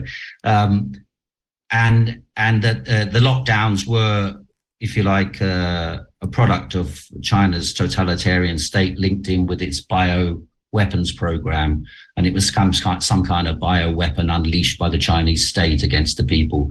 And so Epoch Times have got their own agenda on all these things. Uh, it doesn't mean you shouldn't interview them or discuss with them. I'm just saying that they have their own specific interests involved in this. Um, I think it's more of a you have to consider the scale of China 1.4 billion people. When people get in a panic, and they often do because they don't trust many of the stories told by the government and they don't trust many officials, uh, is that they will then panic. And when panic spreads, then officials who, who are in control of an area where panic breaks out, um, they will feel under pressure from above that they can, they're next on the line so that they have to do something, even if the reason they get attacked may be false. Uh, the people might be doing something good actually as the, as a, as a local official, uh, but but nevertheless they'll come under pressure and be removed. Um, it's the political dynamic in China. You know, on the one side in the Western world, you have uh, we have democratic parties, and so you can, in theory, if you've got a problem, you can call an election and then you remove the political leadership and you have a bit of leeway, a bit of space before the next uh, if you like, corruption scandal emerges or political representatives are removed. In China, they don't have that option. And therefore, the way they play it is between central and local. So the local authorities are generally, when a protest emerges, local authorities will have to deal with it. And if they don't deal with it, central authorities will say, look, we found out what you're doing. You're messing up. We remove these officials, we remove those officials, remove those officials, uh, and they're to blame. This Is what, uh, to my mind, I think we should see a China where it's not where it's not unique, where you have different reactions in over the country. So where someone is in the local on the local uh, level who is very strict, who is very afraid, and who does a lot of things, and who who makes to try to uh, to put some some very heavy measures on on the people, uh, and maybe the other one who is not under pressure doesn't do it. So there should be there should be very different reactions throughout the country uh, when the same threat is, if there is a threat, or if there's some news about a threat in the whole country. It can be very different in, in the single regions how it, how China is reacting. Is there a sign for such an inhomogeneity? Yes, exactly. I mean, uh, as I said, uh, you know, we all think about Sweden as being the place which didn't lock down. Well, significant parts of China never locked down. You know, one city would be locked down, another city would be open. Um, they tried after the first lockdowns in Wuhan and Hubei. Zhong Nanshan said, we will in future only lock down like one building or one little area. And they tried to do this and they tried to link this together with some digital uh, surveillance systems, which they thought would be able to monitor and control everyone's everyone who's got anything being in contact with anyone else and then shut down those local affected areas. But They none did of it there. They did it there where the camera was. yeah, but none of it worked. Not, you know, they thought it would work, but none of it worked. And it was, it, all broke down. All the digital systems for surveillance and control broke down. But of course, we did see images which were circulated in the in the Western media, some of which are probably true, some of which may be false. Um, but you've got to think of scale again. You know, is some idiotic hazmat suited residence committee member uh, angry with whoever, one neighbor, um, maybe for whatever other reasons they're angry with that person, and they go and harass them about COVID. It's an excuse for them to harass that person, but actually the COVID wasn't really the issue. Or, or some overzealous lunatic kills someone's dog. You know, that type of stuff that all appeared in the, in the Western media short videos. Um, even if all of them were true, um, it, it wouldn't different, it wouldn't mean that in China, the general experience was that, exactly the opposite. And in some communities, they, they were letting people in and out of the community, even though it was a controlled entry and exit. And in other areas, you know, they had a severe blockade, stopping people coming in and out. Again, that might be related to the fact that about one in 10 adults is a member of the Communist Party. So there will be different, let's say you're living in a housing, most people in the urban areas live in quite high rise blocks. So there might be a relatively senior person inside the housing block who has their word and says what happens in that block. And the residents committee will be scared of doing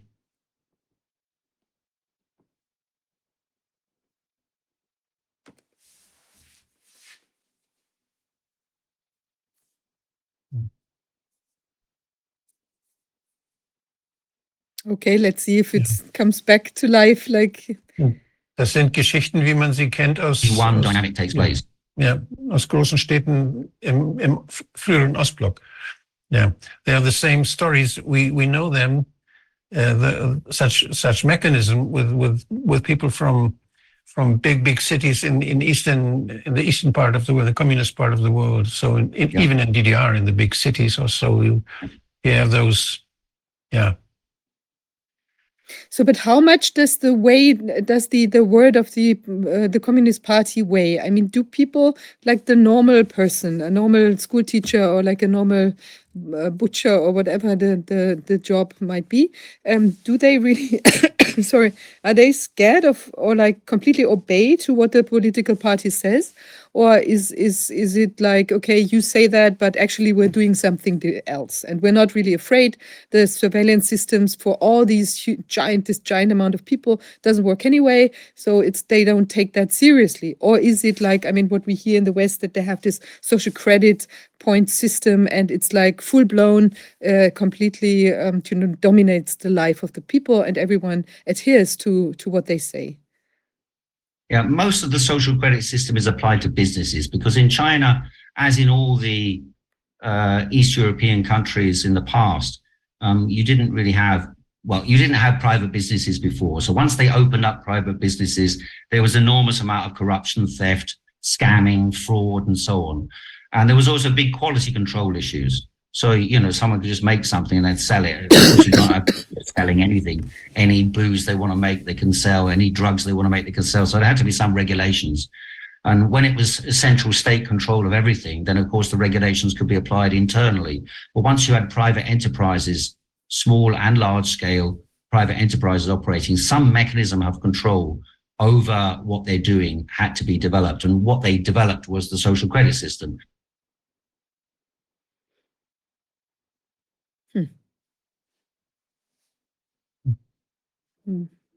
Maybe he's going to be back in a Oh. second that's it Yeah, particularly. no, Um, again, I don't know if I'm- you can hear me. Am I okay? yeah you were Yes, just we gone are. for a second Okay. Um, the social credit system. seems to be a hot topic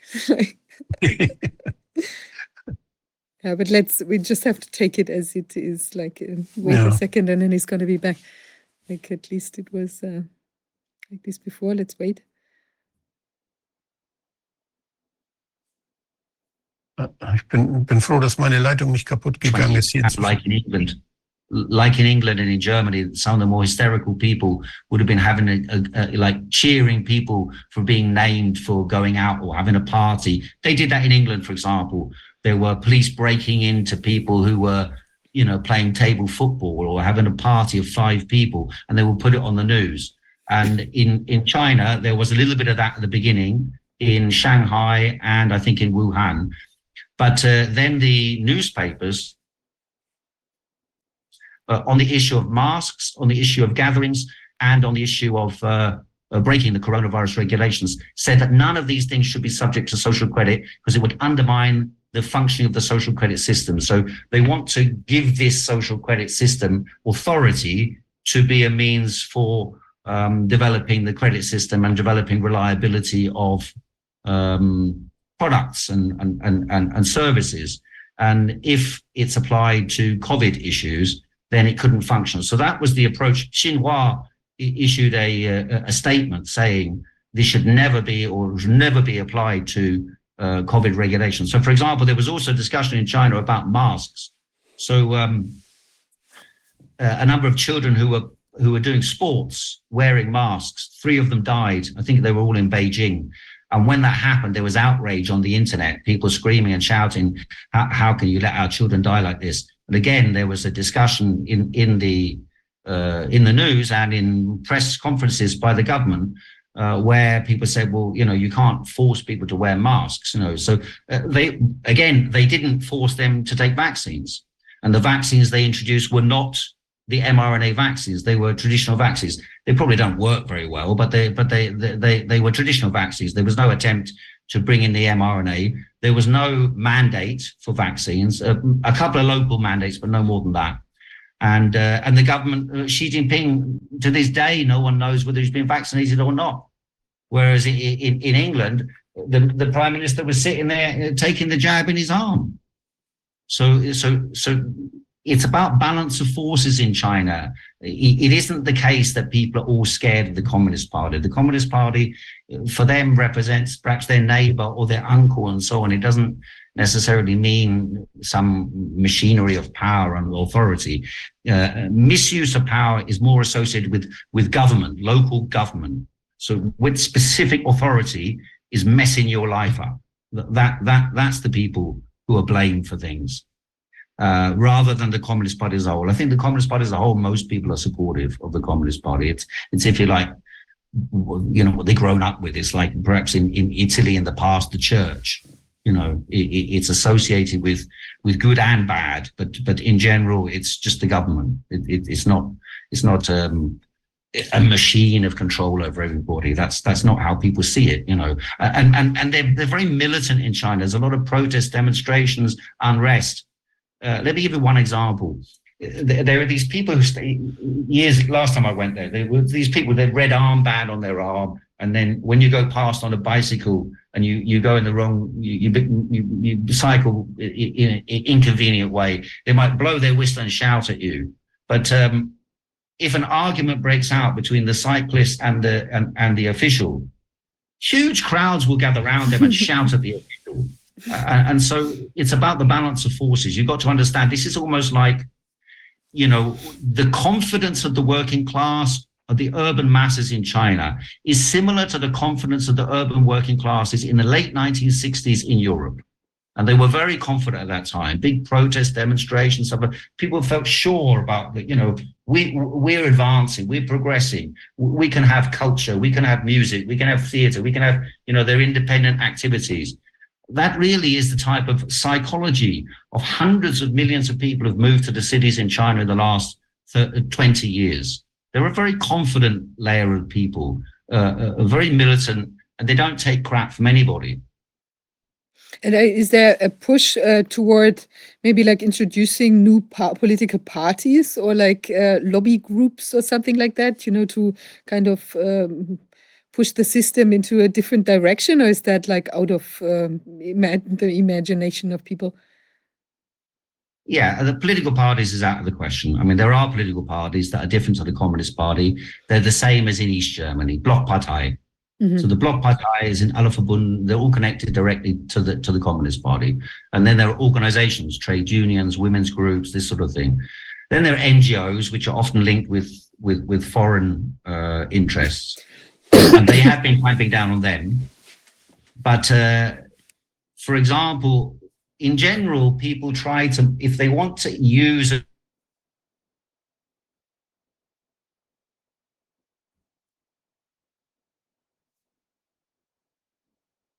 they will use an existing official organization energy. So for example, there's something called the uh, Workers and Staff Representative Council. And the Workers and Staff Representative Council is an official legal institution that allows workers in any workplace to elect their managers. Now, in practice, the managers are generally selected from above and appointed. But if mm-hmm. there's 10, 20 people in a workshop of a, in a workplace of 100, who want to cause a bit of trouble, they can call an election of the, of the Workers and Staff Representative Council and remove the manager.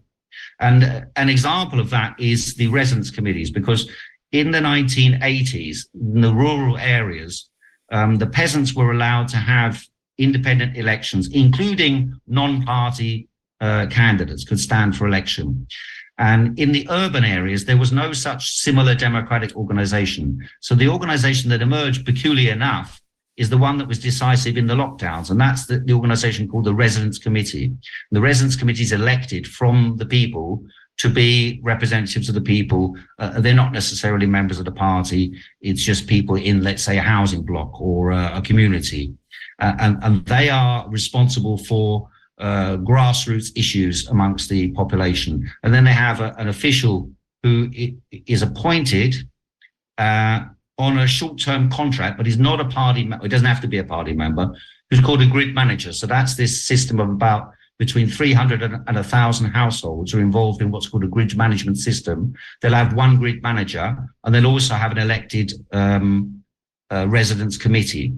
So the residence committee and the grid manager are not party organizations and are supposedly sort of grassroots democratic organizations that connect to the people. But funny enough, these were the agencies that, that, that, that did, you know, where they did bad things in China, it was that these organizations that did it. Mm -hmm. And do you think they were like um, uh, acting out of fear because they were so infiltrated by propaganda or something like that? So was there a giant panic um, propaganda with regards to COVID? Yeah, no doubt, no doubt there was, and and it was and it was exacerbated, of course, when uh, one thing was to have Wuhan and Hubei, but then when the rest of the world copied this, and the Chinese appeared to have done well and, and the rest of the world wasn't, and they were open and we were closed, then of course uh, everybody was genuinely thinking, oh, well, they must have done so brilliantly, you know, that they achieved. And um, for the whole of 2020, uh, China was more open than the West.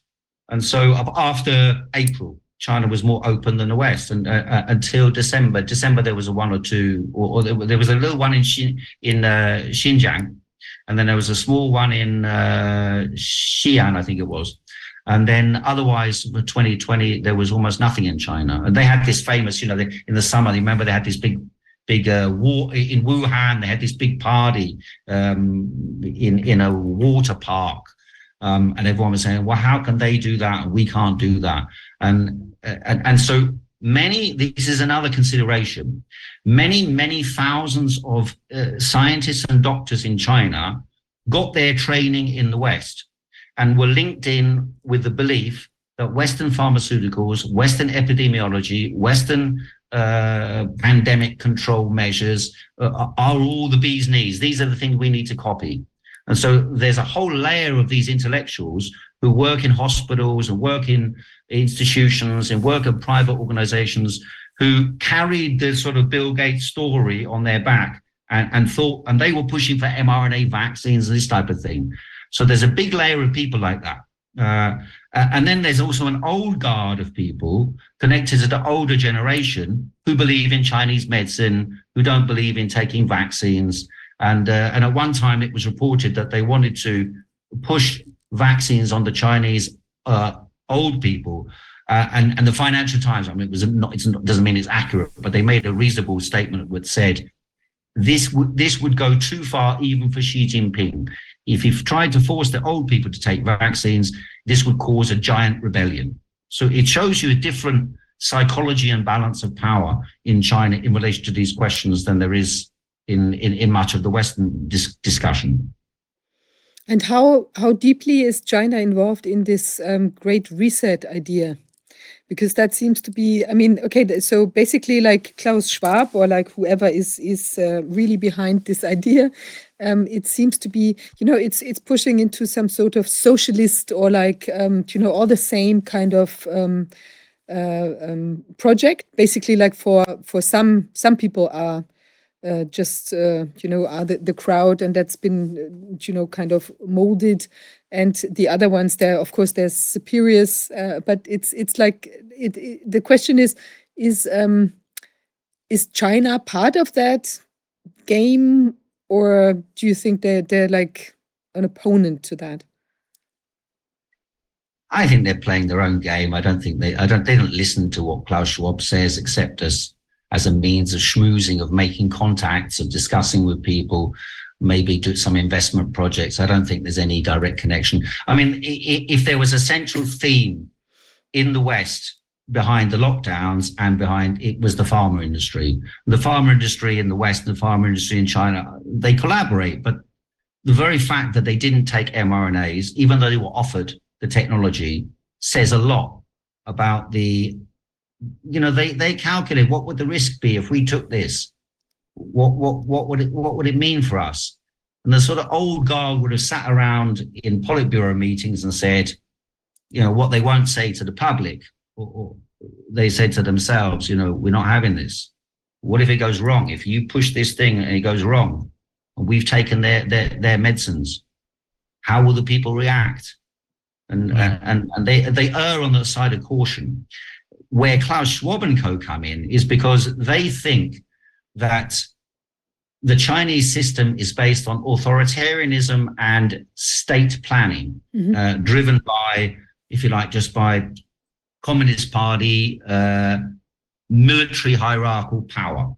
So, so they think this is what drives China's development, and much of the world could could be driven in a similar way, if only we had the powers to carry out changes in, in a similar way to the way the Chinese do. In my opinion, the reason the Chinese system is they've got publishing of the decisive levers of the economy. Whereas in the Western world, it's private ownership. So the big companies in the West, it's, it's all big pharma, big tech, big finance. It's all private, profitable or private profit seeking companies trying to scalp the state sector to, to, to milk the state sector, just like the military industrial complex did in the past, in order to finance their profits and power. And so I think it's, even though Klaus Schwab uses language that emulates, if you like, some of Xi Jinping's talk, uh, uh these, these worlds, these worlds are as different apart as US, between US imperialism and, uh, uh, and the Chinese state. They're, they, they're vastly different entities in their internal dynamics, what, what makes them move as a society and as a government and as politics.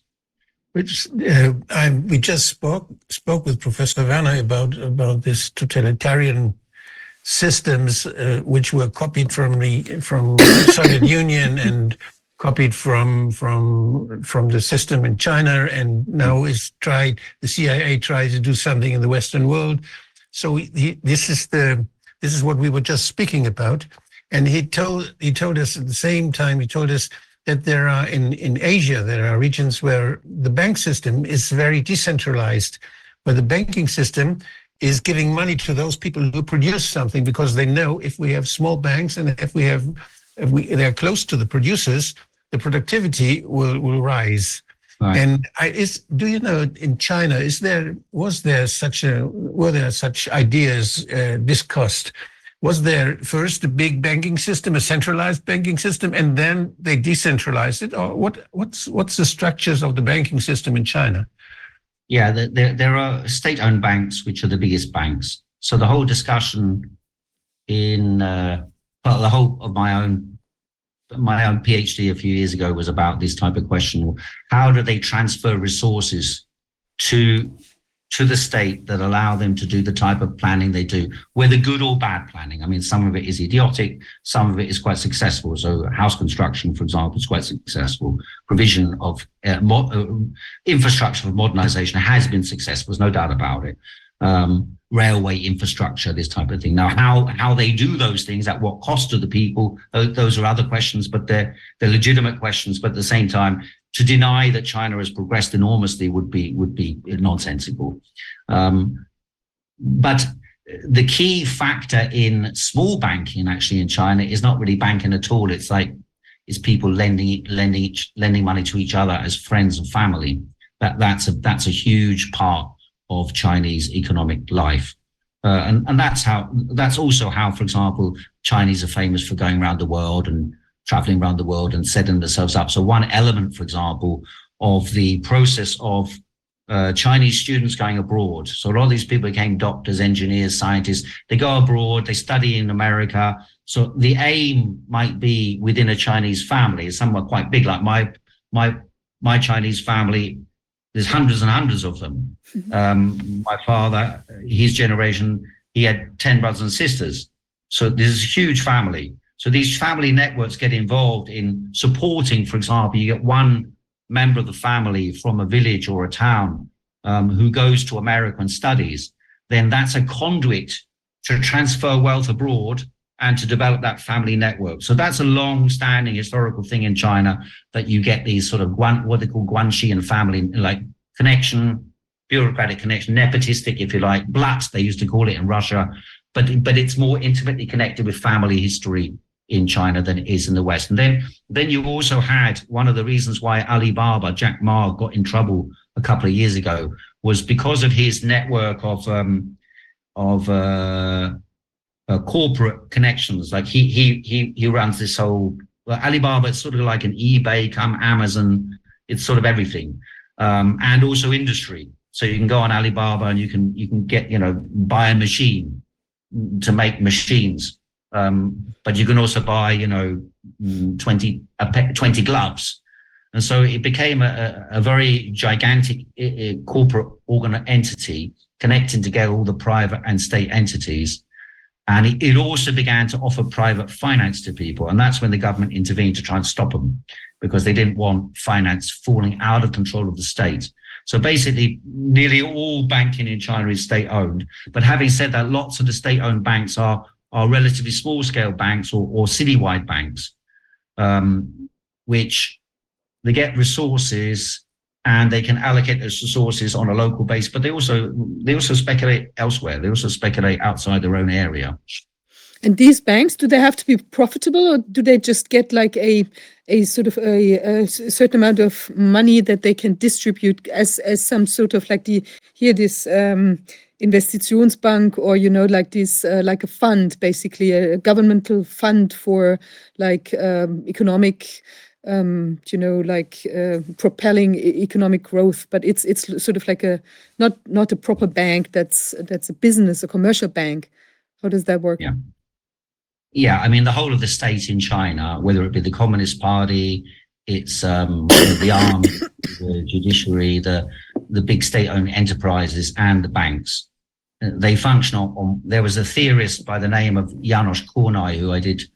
I, I sort of bounced my PhD off against him, and he's like a, a Hayek supporter and this type of thing. But he was a very good analyst of the Soviet system. He lived in Hungary many, many for decades and was a, a senior figure in the Hungarian economic thinking. And he argued that, that one of the key characteristics of these societies, where you have public ownership dominating the economy and a communist party in power, is that you have something called the soft budget constraint, which means basically when when money is given you your direction, even if it ostensibly is for profitable purposes, in actual fact, it's a grant. It- it's, mm-hmm. it's not really a commercial transaction. So, for example, if you want to borrow from the private sector, you might pay 20% to borrow.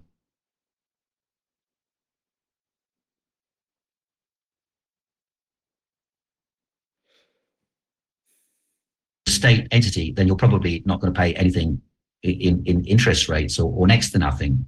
And, and if you and if you if you if you if you can't pay it back, then they just cancel the debt. Mhm. So, you know, I mean, there is a lot of that in the West as well. Of course, in 2008, they did a lot of that as well.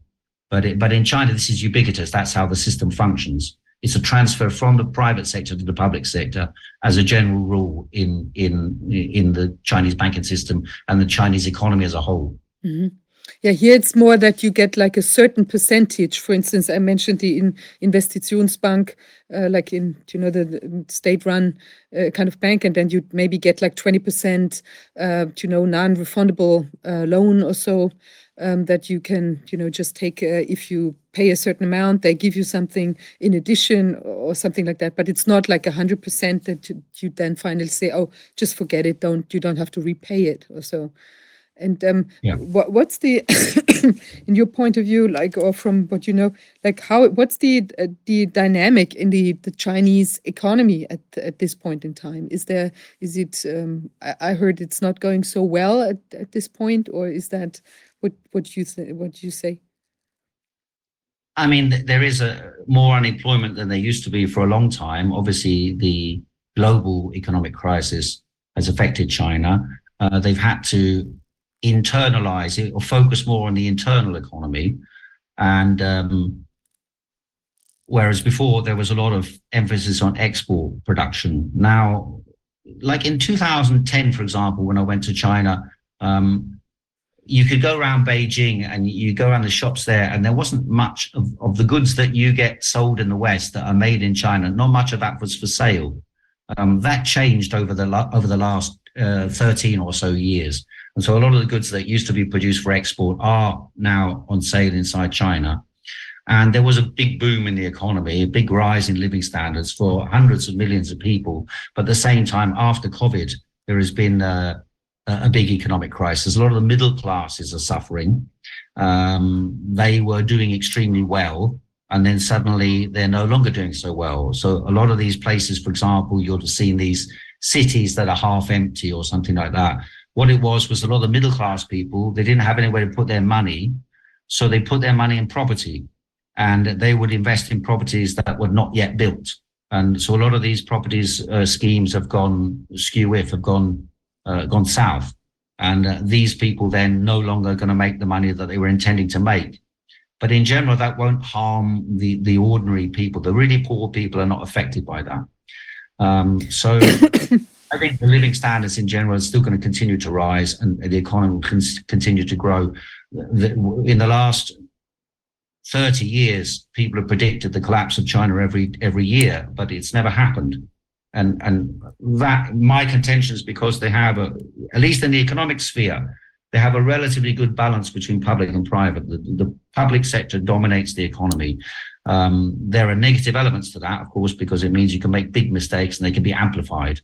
But on the other side, it also means that they've been able to achieve uh, development goals uh, uh, which which surpass any comparative part of the world, uh, not only now but in history.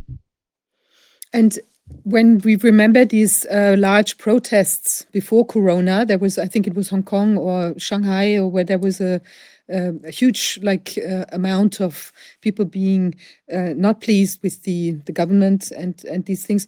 That has died down because of the Corona situation. And and how angry are people still, or how how how big is the push for change? Is there anything or or nothing?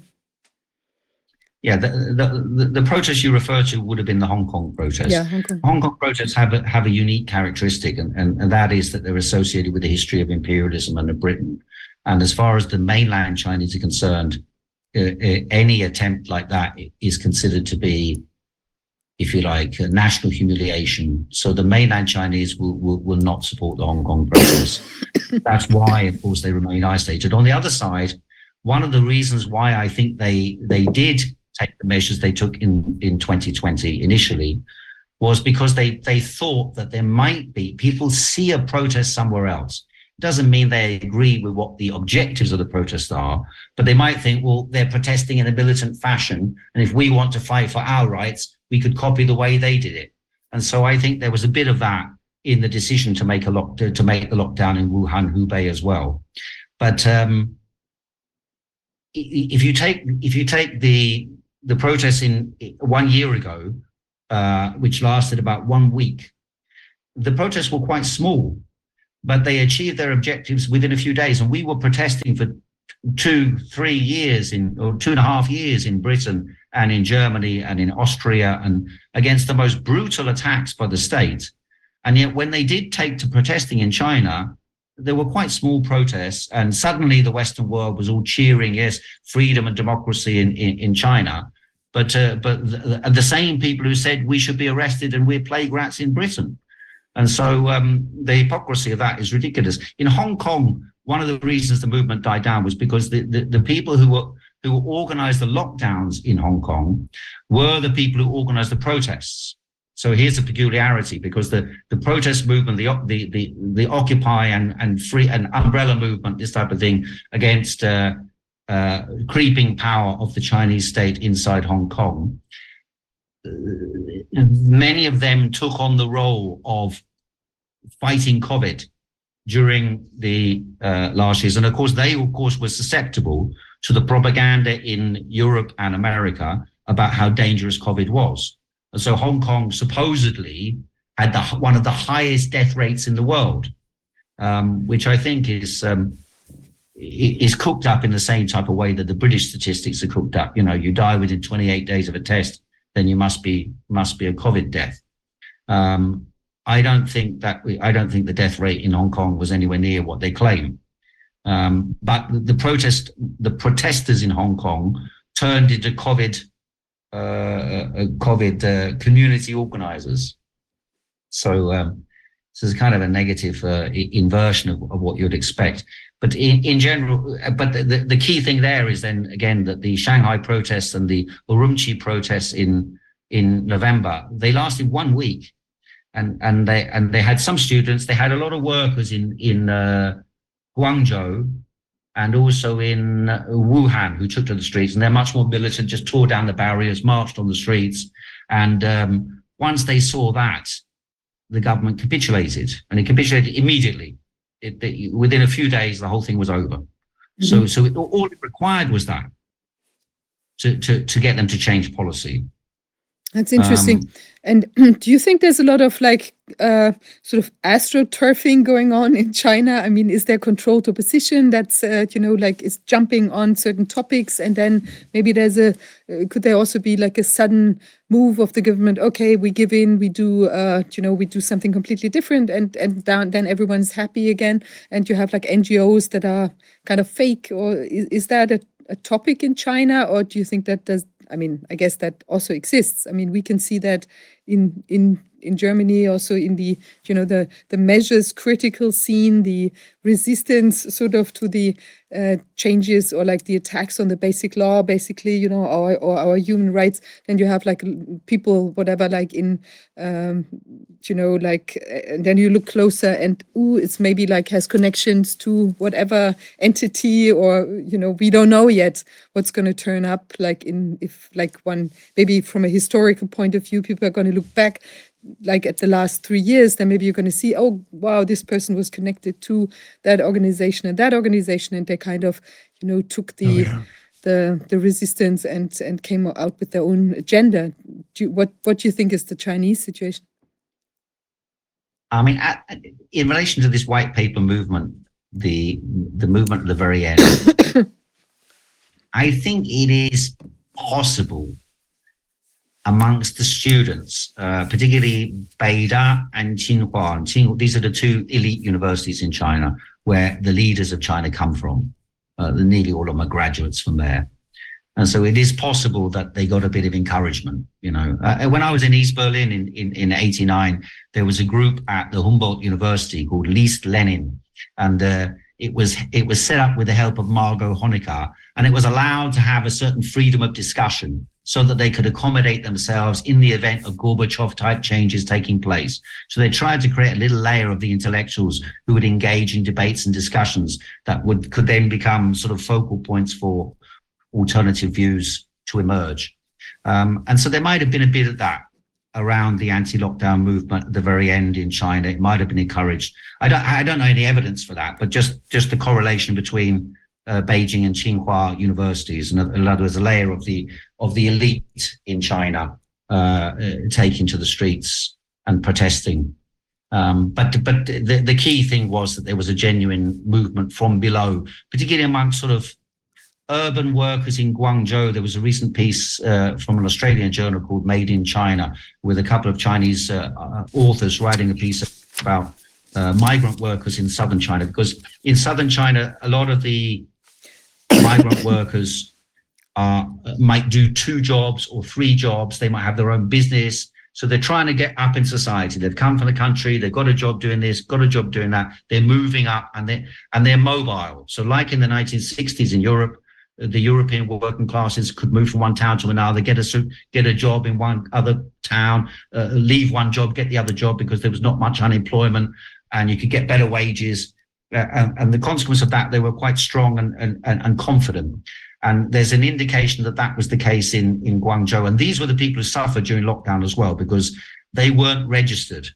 Uh, they weren't officially living at the places. So there had to be like hundreds of thousands of people in these sort of urban, uh, yeah, uh, outside urban areas where the people have been moved out and moved into new accommodation. So the original uh, village residents have been moved into a, a bigger accommodation and flats in the cities and in an influx of migrant workers move into these communities and engage in all these type of textile industry activities and small businesses. And these people aren't officially on registers. And the consequence of that was local governments turned a blind eye, the authorities turned a blind eye, but it meant also that when they did lock down these places, they didn't get provided with the resources that the, that the city, the, the main urban residents got provided with.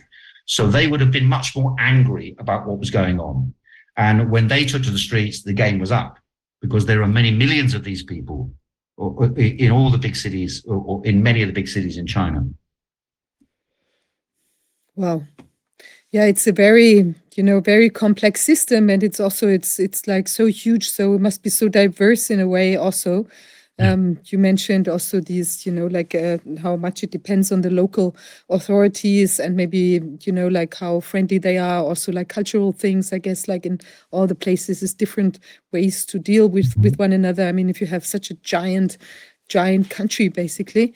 But it's interesting that there's, uh, yeah, I mean, some sort of common sense as well, or some some sort of, I don't know, uh, Well, like connection. People are there. self-organizing. Yeah, self People are just self-organizing everywhere. Yes. You can you cannot avoid that. so and Yeah. that's good. Yeah. Yes. yes. So I I very much uh, appreciate and I very much like your Substack. where you write all the, the stories. you, you- you made a big, res- big, big research and had many topics. I think you made nine. I, I, I, I seen you made nine different substacks on nine different topics. Is it Yeah, right? there's 12, I think, in total. Yeah. Mm. Yes, and, and I think I could very much recommend people to, to read that because you get all the literature, you get all the, the sources, and it's it's a very good work you do. And Thank. I'm very glad that you get, tell us something about it. We should Thank you. continue to do so. Yeah, Yeah. will do. I have I have one last question. Like um, with regards to like the near future, what do you see on the horizon? I mean, is there going to be like another virus scare or like another you know whatever scare to get people afraid or like move uh, together? What's the what's the what's for instance the take of the the um, uh, political party on the climate change issue or like some other you know like um, issue that could divide or or um, unite people behind a certain topic. Do you see something coming up? You mean from the, from the point of view of China or the point of view of everywhere? well, well, I mean everywhere, but like especially with the focus on China. Oh. Yeah. I, I- I mean, this story that came out a few weeks back about some new virus in northern China, the very fact that they just ignored it and said it was some existing thing um, says a lot. Uh, th- there is just there is there was a piece in the news a couple of days ago that said that a lot of people in China are no longer subscribing to the uh, government's insurance system for healthcare which means there's a layer of the population who've been impoverished and do not think they're getting their money's worth by putting money into the healthcare system. So there are serious problems at the grassroots level where the state has to intervene to, if you like, side with the masses. You've got to think that the, the, the Communist Party leadership always have to think, what can I do that makes me good look look good in the eyes of the masses? Uh, Because if we don't keep them happy, we could be hanging from the lamppost in a month's time. Uh, and so that's a, a key factor in, in calculations in China. I think that there will be, I mean, I think China will continue to grow for several years. I don't think the Communist Party is in any danger of being overthrown. We're not in a 1989 scenario in China. I think you could talk, you know, maybe come back in 10 years' time uh, and, uh, and, and think about where China is. But the idea it's about to collapse, I think, is incorrect. Um, but but the, the, the, there is a the internal dynamics in China shape the system, and the internal dynamics are not simply Xi Jinping says everyone does, and that's what I'm trying to, if you like, show in the articles that, that during the lockdowns this simply wasn't what happened. In fact, Xi Jinping was one of the first people saying end the lockdowns, and everyone just said no, you know, wrongly actually, but, uh, You know, but there are, did. there are you know. different stories to keep to make the people do what you want as a government. And uh, what about uh, Taiwan? What is the what is the function of this threat of this? Uh, there is always a tension between China and Taiwan. Is it used by by politics to to influence the people, to to make pressure on the people, or to or to reach something which is not directly mentioned? yeah, I mean, this is really a, a, an American Chinese conflict. It, it's not really, Uh, you know, it, it, it, it's mainly that. It's and and and and of course, in the event of a serious internal crisis, it might be possible for the regime to, for the government to to push the Taiwan issue to the fore. I don't see them doing it, to be honest with you. But they're very cautious, you know. Uh, contrary to what there was a story in the news this morning I saw in England saying so and so some member of parliament in Europe had been an in Belgium I think it was been an agent for the Chinese and he was some right wing party. I mean, uh, the Chinese are very bad at, at, at this type of, of stuff. You know, It- when the Soviet Union was around, they had the Communist Party in one country or another country would do the bidding of the Soviet Communist Party. The Chinese doesn't have anything like that. They, they, they don't have any instruments of control. People say, oh, they got the, the Confucius Institute or the these are these really are very weak institutions that teach languages and, and encourage people to go on trips to China. There- There's very little direct influence other than the economic influence. The economic influence is significant because, of course, they got uh, they're able, for example, in countries like South America or in Africa, to make a big difference economically, uh, and that's how they how they win friends and influence people. But um, it, it's mainly on that type of way. The Taiwan issue, I, I, I personally, I don't think there's likely to be a war. Okay, but I didn't think there'd be a war in Ukraine, and I didn't think there'd be a war in uh, in Gaza. So it doesn't mean it can't happen. And certainly, the Americans, if you look at John Mersheimer, for example, talking about Ukraine and talking about Gaza, uh, and even you listen to John uh, to Robert Kennedy, all of them are saying, well, well, we need to stop fighting the Russians. We need to stop because we need to fight the Chinese. And and and I think that's just back to back to the roots of imperialism. I, I don't see anything progressive in fighting the Chinese. Hmm. Well, yeah. Well, thanks so much for like this analysis. And yeah, I- I think it's great. We we're gonna also uh, link your your Substack to our um, you know in our Yeah, right. archive. We have to update and put everything in there. Um, but then also that's going to be in there, and so people can read and uh, follow your work. Yeah, which is is amazing because it's very tough from the outside, I guess. Uh, you know, to to get like a closer insight because you're half Chinese. I guess you also have like a, a lot of you know insights that are more more um yeah it's just a closer connection i guess you know makes you understand it's things better that are going on there. So it's good to have these kind of ambassadors of um you know of like what's going on in in in countries. Yeah. Yeah it's Yeah, great. thank you, thank you very much. Uh, Thank you guys very much, particularly Wolfgang for his uh, analysis from the beginning, which I didn't listen to. I should have, but um, it, you know, it it it it kept me sane and and and understanding to get a proper understanding what was going on. So thanks very much to you guys. You, you've done sterling work. thanks so much thanks so much Thank you. so we'll stay in touch and then yeah follow your work thank you Okay, tschüss, lieber. ciao Ciao. Ja, wir hätten jetzt eigentlich noch einen Gast. Ich weiß nicht genau, ob äh, die, unser Gast jetzt noch zu uns kommen wird, weil ich ähm, habe gerade keinen keinen Zugang zu meinen E-Mails. Vielleicht äh, geben wir noch ein. Vielleicht können wir das, können wir das vielleicht vertagen. Sonst- es ist ganz schön, lang, ganz schön anstrengend und lange heute. Ich habe den Eindruck, dass ich dachte auch gerade, wir haben schon unheimlich viel gehört. Also es ist sehr, sehr, sehr dense, sozusagen sehr dicht heute. Ja, ich weiß nicht. Also ich ähm, sonst ähm, ja tatsächlich, wenn sie jetzt nicht in den nächsten zwei Minuten irgendwie zu uns kommt, würde ich Ja. auch sagen, dass wir Ich finde, es, es lohnt sich sehr, wenn wir diese, was wir jetzt gehört haben, wenn wir das gut aufarbeiten, wenn also, wenn da, wenn man das sehr schön nochmal alles nachvollziehen kann. Das wäre gut. Auch mit den Links, die wir dann gekriegt haben, auch von Professor Werner und jetzt eben. Äh, Das, das ist, das sind wichtige Themen, um Dinge zu verstehen. Und ja, das war, ich fand es sehr gehaltvoll heute.